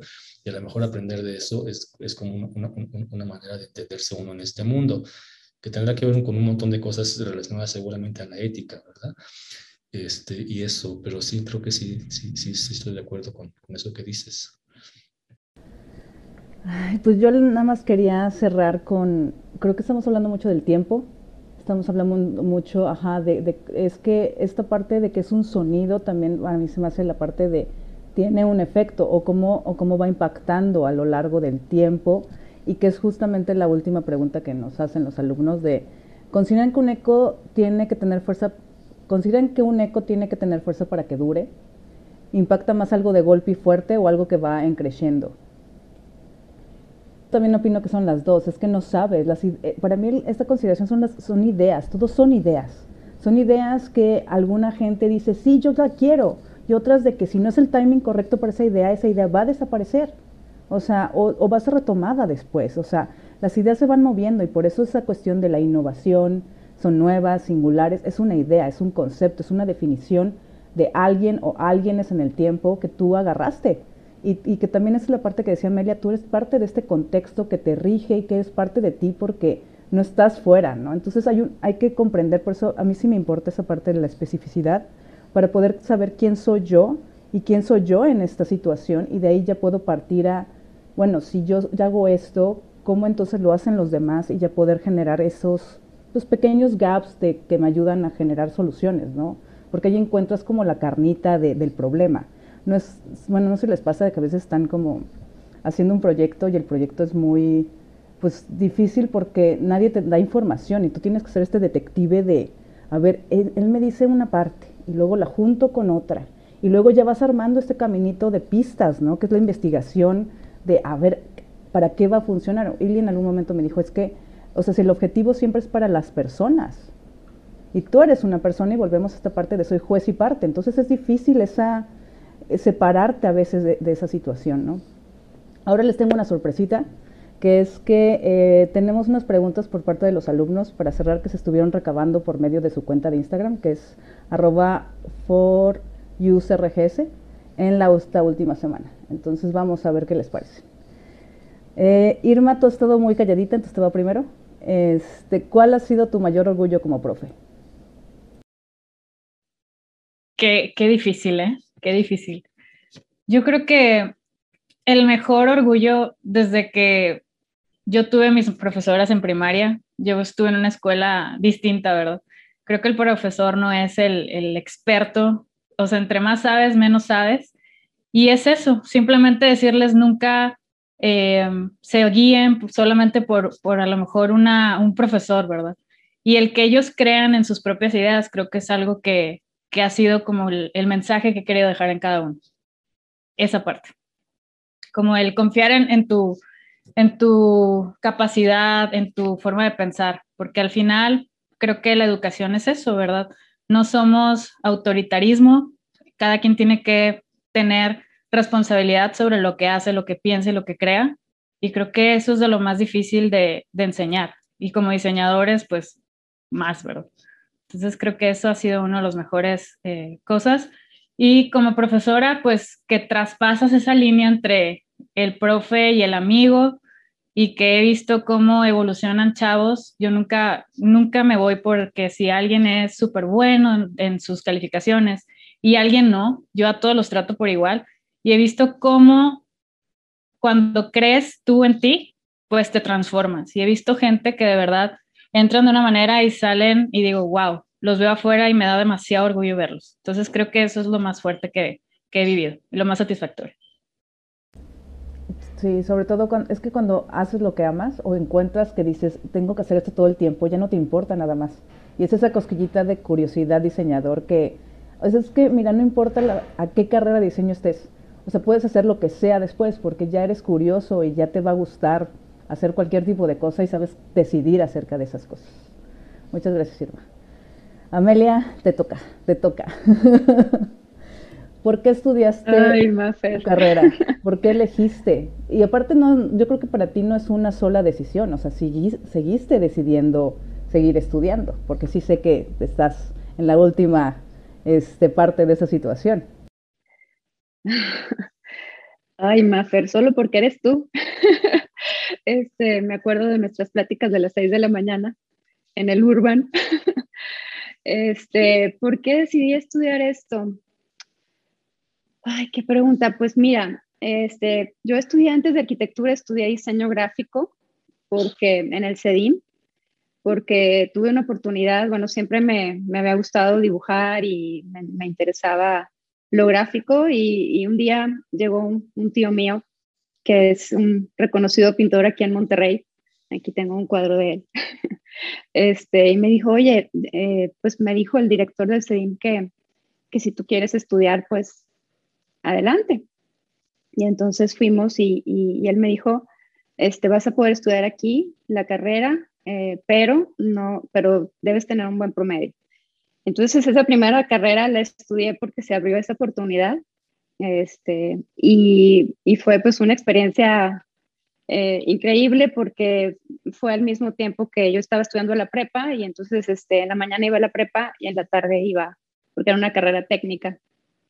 En ese tiempo no existía este, la carrera de diseñador gráfico eh, en profesional.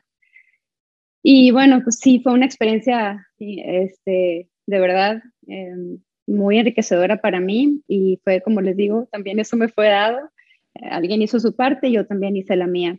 Y, pero yo sabía que quería estudiar algo más y entonces apenas terminé esa carrera y me metí a estudiar la carrera de arquitectura sin entender para nada lo que era la arquitectura, obviamente. porque hasta ahorita sigo tratando de entender, ¿verdad? Lo que es mi, lo que es mi profesión. Este, y, pues también ha sido una aventura, este, como mujer también tienes unos sueños y una idea del futuro, pero luego resulta que este, llegan unas cosas que se llaman hijos y, y entonces dices, este, por eso les digo que eso de conocerte a ti mismo, te suceden eventos en la vida, no sé, una enfermedad o tener hijos y, y, y eres una persona que, que, cambias, eres nuevo. Este, yo creo que, por ejemplo, las personas que, que viven que un cáncer ya no son las mismas personas que antes y son ejemplos de vida, en fin. Entonces, bueno, la carrera de arquitectura la, la empecé a estudiar por, por ganas de, de, seguir este, en este tema del diseño. Y después cuando terminé la carrera sentía que no sabía nada de teoría ni de... Y dije, no, pues necesito meterme a estudiar una maestría. Entonces ahí fue, fue cuando estudié la maestría en teoría e historia de la arquitectura y se me hizo muy cortita y después dije, no, pues tengo que seguir con el doctorado. y luego acabé el doctorado y dije, ahora sí ya acabé, pero luego me di cuenta, no, apenas voy a empezar. Entonces creo que esto es un, este, es un cuento de nunca acabar. Este, en síntesis, eh, creo que me gusta aprender. Este, me gusta aprender en cualquier en cualquier contexto, este, ya sea aquí en mi casa o en lo profesional o en el contexto en el que esté, eh, creo que me gusta aprender. A mí, a mí, me cayó el 20 cuando empecé, todo se empezó a conectar. Todo el conocimiento se empieza a conectar, entonces ya no es difícil y todo tiene sentido y todo. Es como cuando ya sabes un idioma y dices, ah, ya lo entendí, ya por fin. Neta, los que están escuchando, van a llegar a ese punto, en serio van a llegar. Tengan paciencia, porque esto es de paciencia y de, de un plazo largo. Y sabes que me años. Sí. Y sabes que me acordé, es algo que también les digo, yo no sabía cuando estudié diseño que te prepara para la vida, porque eh, como sabes de procesos, si eres creativo, entonces tú ves la vida como, a ver, ¿qué, ¿qué herramientas tengo ahorita? ¿Qué puedo hacer con esto? Y ahí vas, ¿no? Entonces, no solamente yo, ajá, como decía Ana al principio, o sea, no lo, no lo, yo ya soy, yo vivo así, o sea, es, parte de mi persona, ¿no? Entonces, el hecho creo que tú vas decidiendo de no quieres dejar de, estudiar, o sea, y eso te lleva a la siguiente gran decisión, ¿no? O sea, sí. Entonces, sí, nuestras decisiones sí nos forman nuestras personalidades, porque ahí van, vas caminando por lo que tú quieres realmente, ¿no? Entonces, hagan lo que realmente sí consideran este, que quieren, ¿no? Eso sí creo que es bien importante cuando tienes 20. Ay, es que 20 es una edad bien... Yo me acuerdo y dije, ay, es que Maffer de 20, Dios mío. No, Maffer hacía muchas tonterías de 20. Una vez en redes sociales leí un post que decía, no me juzgues por lo que hacía a los 20, era mi primera, era mi piloto de mi temporada, tenía bajo presupuesto, todavía no tenía tantos efectos especiales. Y sí, es que vas construyéndote y vas, o sea, es que eh, como estás descubriendo quién eres, pues ah, tienes muchas primeras veces de muchas cosas y las sigues teniendo en el futuro, pero como ya sabes que sí la puedes armar después de la primera vez, ya no tienes tanto miedo de aventarte algo como esta grabación, ¿no? Que todos ustedes están en esta primera vez, por ejemplo. Ok, alguien quiere ser voluntario porque luego ya ves eso que, te, que estás esperando que te digan. A mí me molesta porque es como nervioso. Yo prefiero de, gracias. A ver, vamos a ver. Este, ¿Por qué sigue siendo profe? Ay, qué bonita pregunta. Ah, voy a llorar. Hace muchos años, creo que yo tenía siete años, me muchos años, me di cuenta que a mí me encantaba contar historias. A mí yo tuve la fortuna de que a mí mi mamá me contaba cuentos, mi papá me leía cuentos, nos llevaban a, yo vivía en Bogotá porque mi papá es de Bogotá y nos llevaban, por ejemplo, a, la biblioteca de Rafael Pombo a eh, escuchar cuentacuentos los fines de semana. Yo le decía a mi mamá, mamá, yo quiero hacer cuentacuentos cuando yo crezca. Y este, poco a poco pasó el tiempo y yo jamás pensé que fuera a dar clases, pero lo, ¿Me puedo repetir la pregunta antes de que, es que, es que, es que me emocioné demasiado? Ay, sí, sí, sí, sí, lo noté yo también un poquito con tu historia de los cuentos. Eh, ¿Por qué sigue siendo profe? ¿Por qué sigo siendo profe? Ok, para enfocarme en por qué sigo siendo profe. Y entonces, eh, poco a poco me fui dando cuenta y reforzando que a mí lo que me gustaba era contar historias y contar cosas. A mí me decía mi mamá, es que tú me platicas un cuento que leíste y lo disfruto más que cuando yo lo leo. O vamos a ver una película y a veces mi mamá, porque tenía 250 mil cosas que hacer, mi mamá no iba, entonces yo luego se la platicaba o le platicaba cómo me iba en el kinder, etc. Y entonces fui creciendo y para mí las historias son como, como parte del vivir. Y me fui dando cuenta, yo, yo desde chiquita he sido muy ñoña conforme iban creciendo en la escuela, me daba cuenta que desbloqueaba nuevos niveles de ñoñez, ¿no? llegué a la, a la primaria y un nivel, secundaria otro nivel y más y más, y a la prepa otro, a la universidad otro, saqué magna cum laude en la uni y dije, no, tengo que aprender más, tiene que haber más, no sé qué, no sé cuánto. Me fui a estudiar una maestría, saqué distinción y decía, no, o sea, desbloqueé otro nivel, pero tiene que haber más. Y me di cuenta en ese proceso de ser más y más y más ñoña, que lo que yo más disfrutaba era compartirlo por ejemplo, yo estudiaba para platicárselo a alguien más. Cuando yo era chiquita en la primaria, yo estudiaba porque tenemos un grupo de compañeros, eso sí se lo debo a las monjas 100%, eh, teníamos un grupo en el que los que estudiaban o sabían más le tenían que compartir a los otros y le tenían que enseñar a los populares o a los que no sabían tanto. Y entonces se hizo este proceso de seguir compartiéndolo.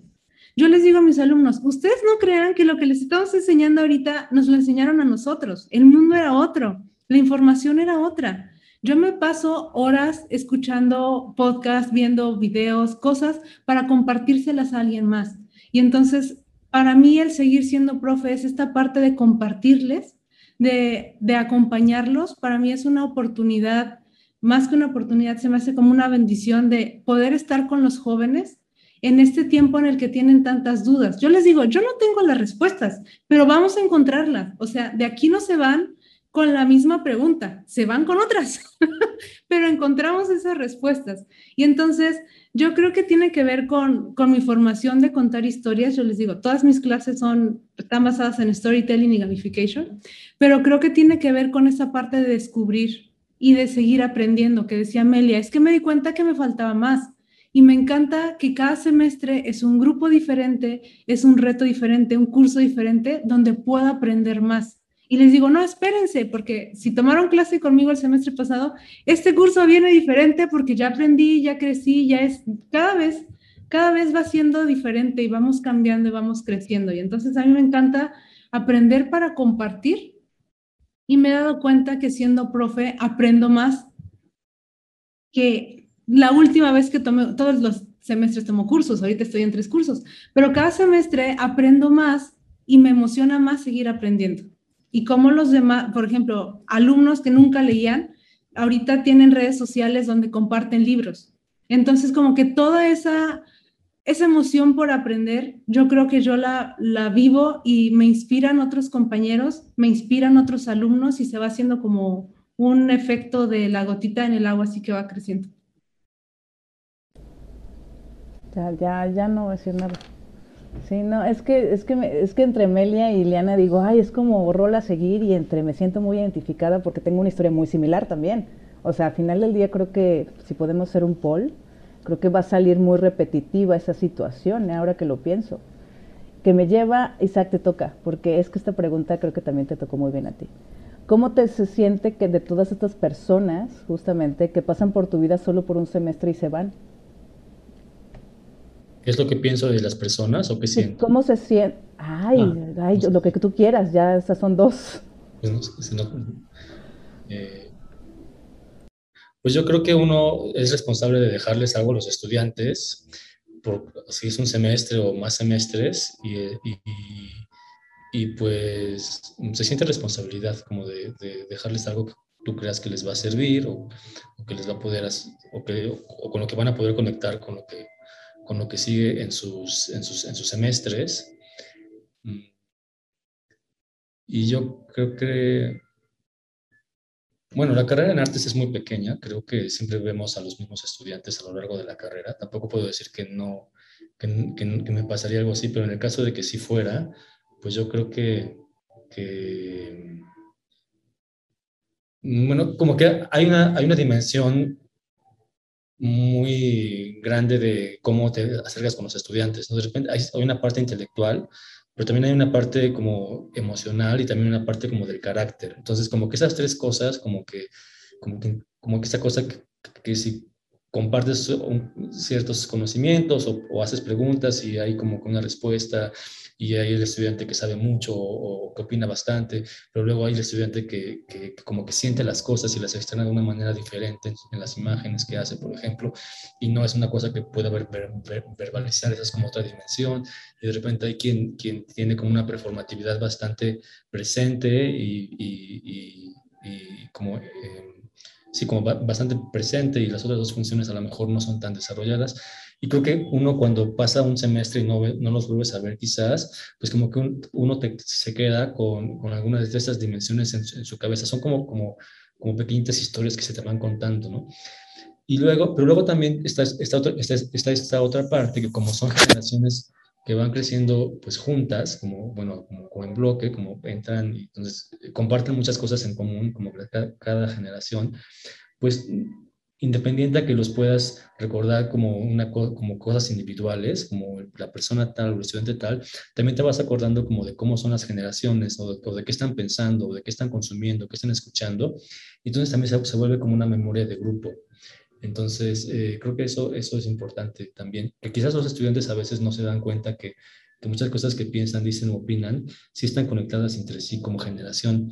Y yo creo que eso, eso es algo con que, que uno también eh, aprende de, o con lo, con lo, que, con lo que noto, ¿no? Como de cuando pasa un semestre y pasa otro semestre y ya son personas distintas. Yo la verdad, sí como ustedes alumnos no tienen ni idea a qué se metían con diseño, yo no tenía ni idea a lo que me metía como profe. O sea, justamente de eso, de lo que hablas, fue de, ay, está pasando esto, ay, ¿cómo? Ay, ya se fue. O sea, sí fue una bomba mental a mí de, de la cantidad de personalidades y cómo vas conectando con todas estas ideas en conjunto, pero, y luego a mí lo que me cuesta mucho, sobre todo en pandemia, es que, eh, de que si no ponen su foto en, la, en, en, en lo que sea que estemos, no me acuerdo de ellos y me causa mucho problema porque al final del día son personas, ¿no? Entonces que nada más tengan unas iniciales o un nombre es como, pero tu cara o, tu personalidad, que eso sí me hace falta de la, de la parte vivencial, ¿no? De, de, poder ponerles cara, personalidad, nombre, todo así de en conjunto, ¿no? Y que no, no se vea como estas nada más pantallas. Eso sí, eso sí es la parte de la tecnología que ahorita creo que nos puede ayudar luego esta parte de realidad virtual. Ya quiero estas fiestas en Zoom bien, o sea, pero de que estemos todos moviéndonos bien y no en en, ah, te cedo la palabra y así, porque eso realmente sí es una parte que cuesta de, de, esta, de esta interactividad en línea, ¿no? Todavía, que todavía no hemos pasado esa barrera. Ay, ok, ya me voy a... ¿Alguien quiere, quiere participar? Ah, o no, o querías participar aparte. Sí, yo a lo mejor agregaría, como decías, a esa última pregunta, el decir que en mi historia de vida, eh, yo crecí desde que tengo cero años con un padrino que fue como mi abuelo, no de sangre de corazón, donde él era estos profesores, ¿no? Que es todo un honorario, distinción. Y desde entonces yo he tenido cerca referentes relacionados a la academia. A mí sí me pasó que desde mi adolescencia yo decía, yo quisiera eh, algún día estar en la academia, ¿no? Conociendo y más o menos viéndolo, eh, lo que era Creo que nunca lo planeé a la edad en la que yo tuve la oportunidad de entrar.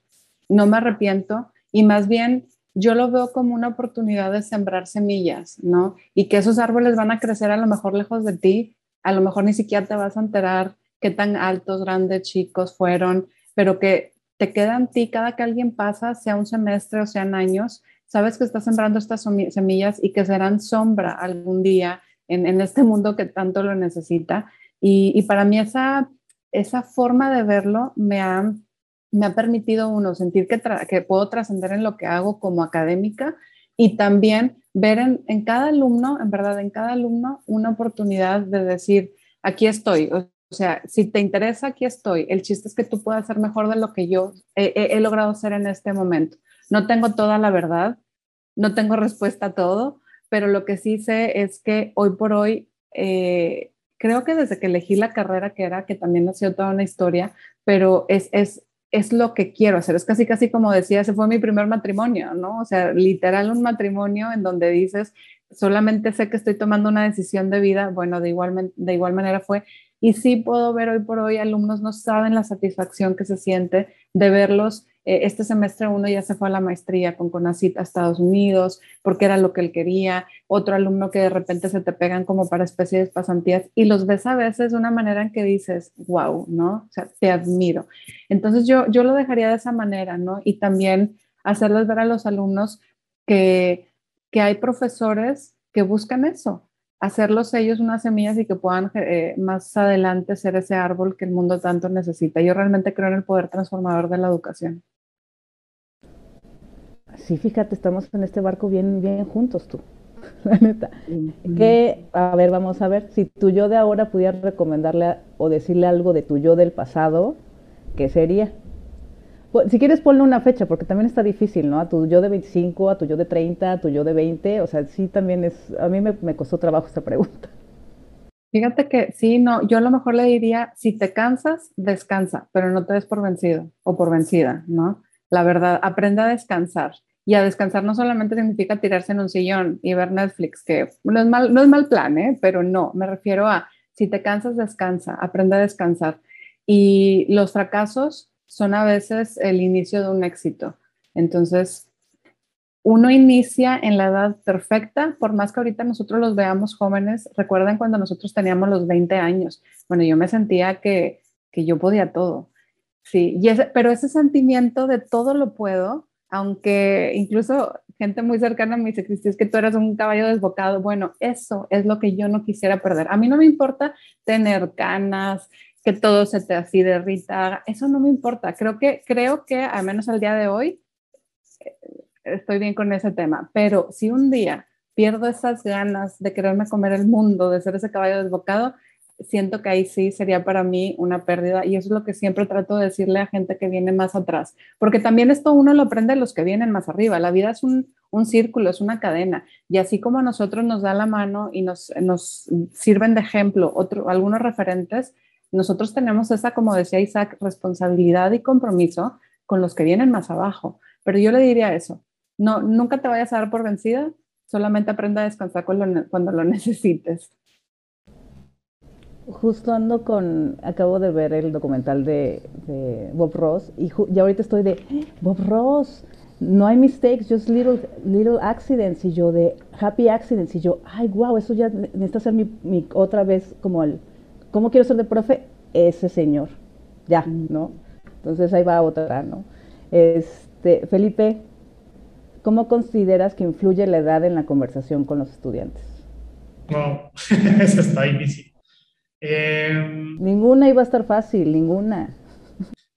Pues mira, yo, yo quería conectar un poquito con el tema anterior también del eco y lo del golpe y creciendo, y es que nosotros al ser profesores eh, tenemos una plataforma para de alguna manera, de alguna manera comunicar algo y que exista un eco. O sea, no es lo mismo gritar a un vacío, donde no hay, no hay oídos que te, que te oigan, a estar en un salón donde, donde los estudiantes pueden de alguna manera repetir lo que tú has dado y es ahí donde se crea ese eco y se amplifica. Eh, y en cuanto a la edad, yo pienso que con la vida y las experiencias que tuve como profesional, yo algunas veces vengo de una familia donde mi papá, mi papá es arquitecto y es diseñador industrial y, mi hermana también y toda la familia son arquitectos, mi cuñado también. Y él también además fue decano, fue decano de la, de la Universidad de la Jorge de Lozano de diseño industrial. Entonces como que la educación siempre estuvo ahí y yo como que em, trabajé en artes visuales, trabajé en efectos visuales también. Y con el tiempo yo empecé a aplicar temas de universidad. Eh, y no me salía trabajo en nada en la academia y a mí me gustaba y me gustaba dar clases porque había dado algunos talleres. Y, y lo conecto con la pregunta que tienes es porque yo creo que la edad o la vida te pone en el papel de profesor cuando yo creo que uno está listo para ser profesor a nivel de edad, a nivel de, de enseñanza, a nivel de aprendizaje, a nivel personal. Entonces, de pronto, si yo me miro el Felipe Legade hace unos tres o cuatro años, pues yo no estaba listo para enseñarle a los estudiantes eh, o darles el mensaje adecuado y creo que soy una persona más completa hoy en día de lo que era hace cinco años.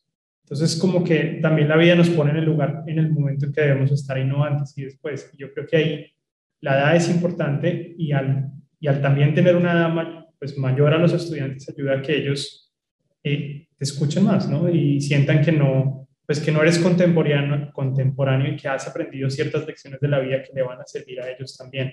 Y al mismo tiempo, me gusta mucho aprender de ellos, porque es que no es lo mismo eh, estar con las mismas personas que, que tienen nuestra edad, a estar con los estudiantes, ver el pensamiento que tienen, las tendencias y las formas de ver la vida distintas y tan cambiantes que hay, porque es que si uno se queda en la misma generación, como que ahí se queda, ¿no? Entonces eh, nos abre un poquito el espectro de lo que está pasando en el mundo.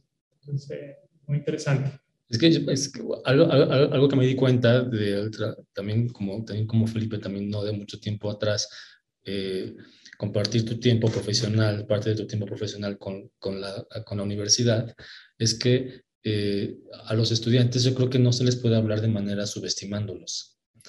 Como que de repente parece que la, que la distancia de edad uh, pondría experiencias distintas y saberes distintos, pero hay algo que a mí me fascinaba de la universidad, cuando yo, cuando yo estaba en la universidad, y era que me encantaba estar con otros profesores que no me subestimaban y que me hablaban las cosas como con la complejidad absoluta y necesaria, y que si yo no entendía, pues preguntaba.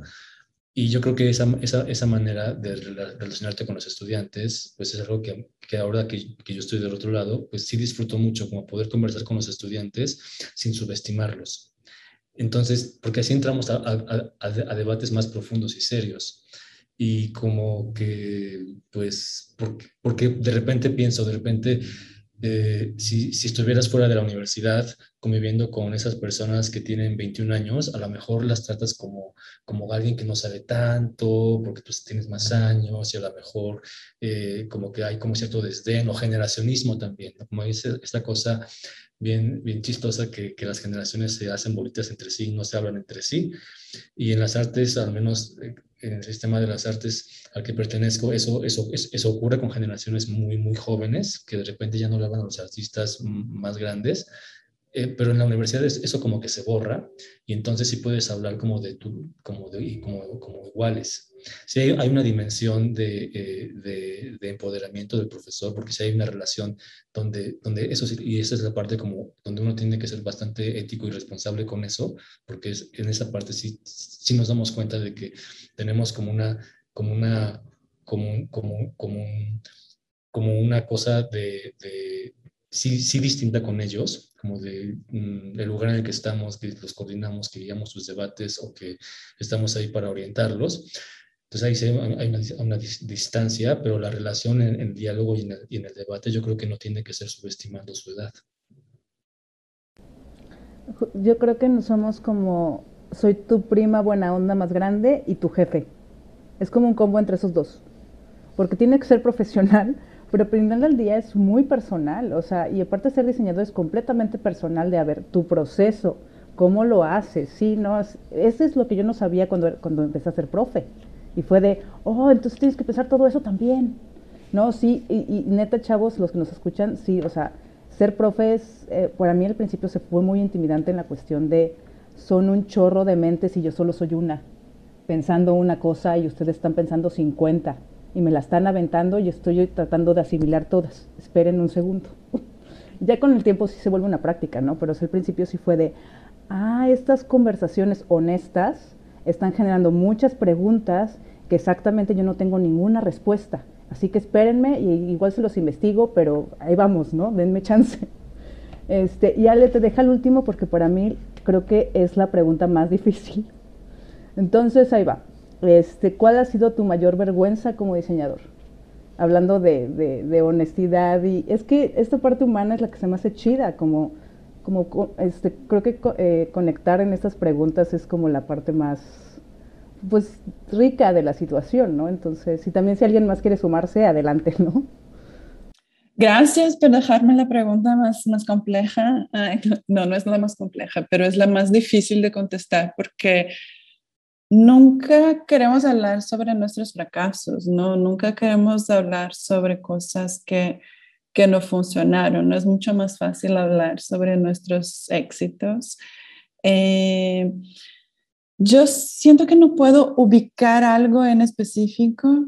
Yo he trabajado en empresas que fueron muy difíciles, que fueron muy duras, con jefes que fueron muy malos, eh, groseros, que faltaron respeto.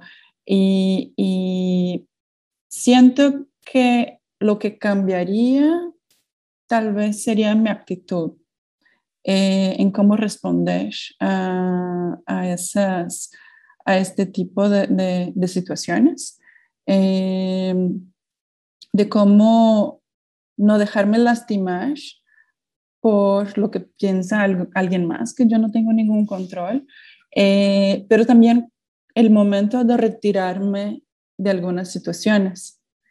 Esto es ah, ahí complejo, ¿no? En especial cuando estamos empezando, siempre está de que, ay, no, es que no puedo decir nada, porque si digo, pues, en especial siendo mujer, ah, es difícil decir de que, ay, ahora yo voy a quedar con la fama de la difícil, la dramática, la que está inventando problemas. Entonces, siento que a veces, si miro, tengo un poco de vergüenza de momentos que no hice mi voz clara, eh, que debería haber impuesto más a la manera como pensaba, la manera como me sentía, y que dejé pasar por de que no, tengo, así es la vida, ¿no?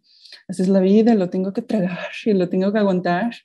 Eh, entonces, siento que es esto, es como de trabajo, nunca, como tengo mucho orgullo de todas las cosas, aunque muy malas que he hecho, porque todas estas cosas malas me hicieron llegar a, donde estoy y, soy muy feliz con, mi vida uh, profesional, personal, entonces creo que hice buenas decisiones, pero sí tengo mis momentos de que, uff, hubiera respondido, si fuera hoy, hubiera respondido de manera tan tan mejor eh, y no, te, no traería tal vez así como algún rencor con algunas situaciones.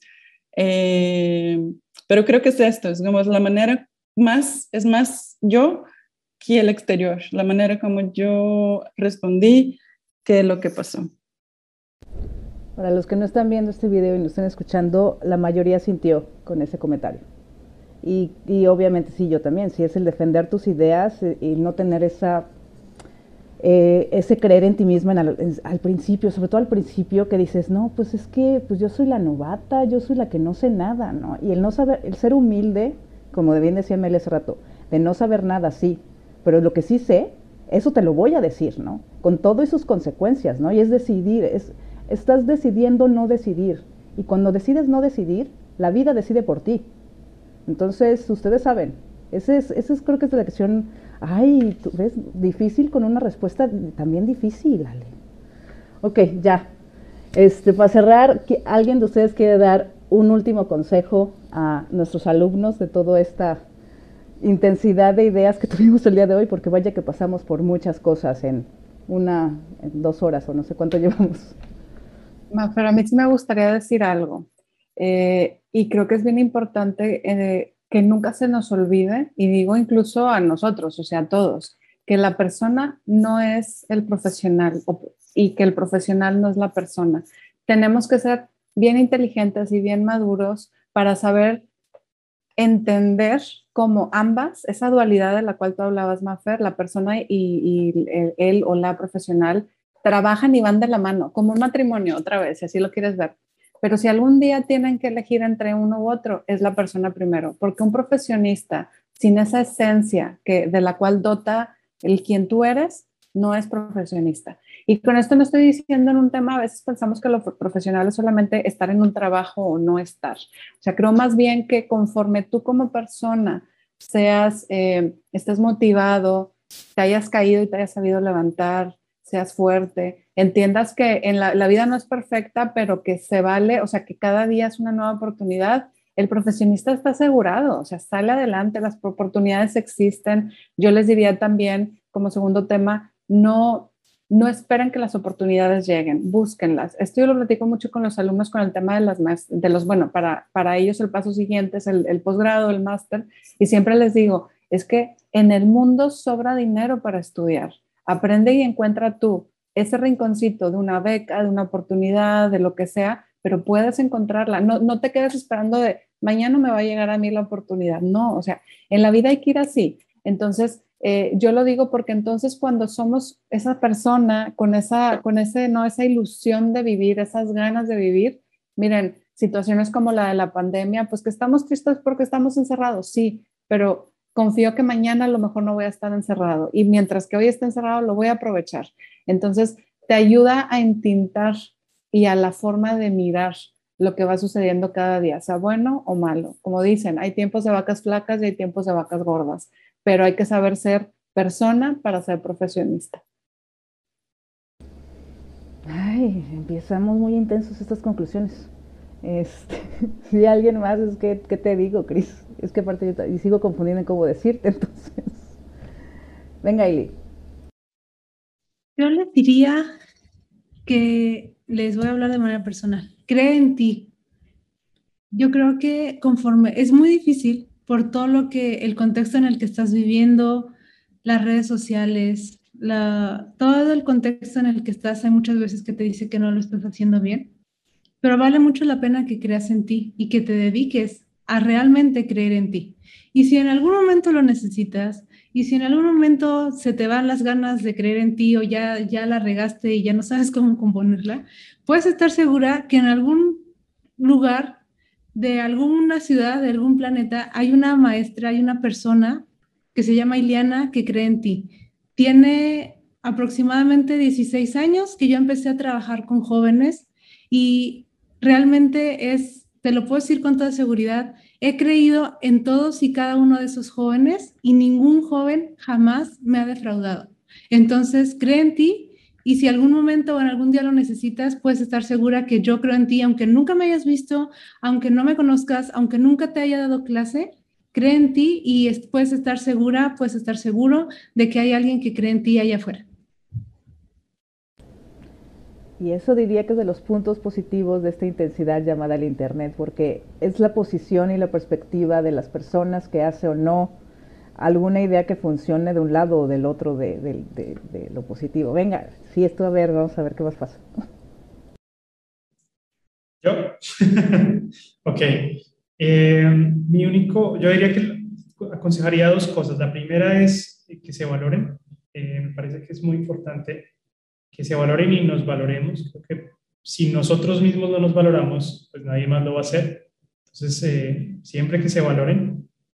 Y lo siguiente es que sean resilientes, porque si son resilientes, y es mi palabra favorita, es si son resilientes, eh, van a lograr lo que quieran.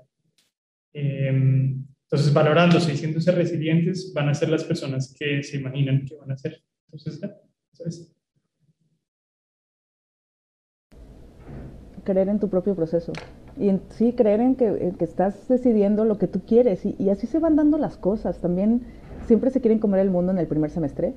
Y eso yo también, es que yo también lo entiendo. Yo, yo soy la persona esa intensa, ¿no? Y siempre también he sido intensa como Ana Cris. Pero ahora la vida me ha enseñado de canalizar mi intensidad hacia las cosas que realmente quiero, no a todo lo que existe, ¿no? Y nada más esta reaccionabilidad de mis 20, ¿no? Entonces y sí puede que algunas de nuestras opiniones pueden estar encontradas o no, pero acuérdense que es como de, nuestras posturas y trincheras y lo que nosotros somos como personas, ¿no? Entonces, a algunos les va a caer este 20 de ciertas cosas ahorita y otros en tres años, otros en cinco, y otros nunca, ¿no? Y es depende cómo ustedes van agarrando estas ideas de acuerdo a lo que les está pasando ahorita en este momento a ustedes. Que yo no entendí varias cosas hasta que no me di varios trancazos tres veces varios años, ¿no? Entonces, sí, ahí, uno va, le va agarrando a cómo vivir también.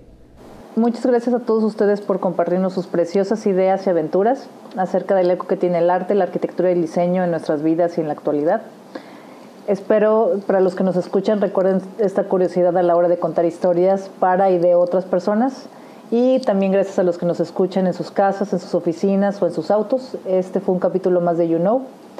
Nos vemos pronto en otras conversaciones de pasillo en el CRGS. Chao. Muchas gracias. Gracias. Gracias. Gracias. Gracias.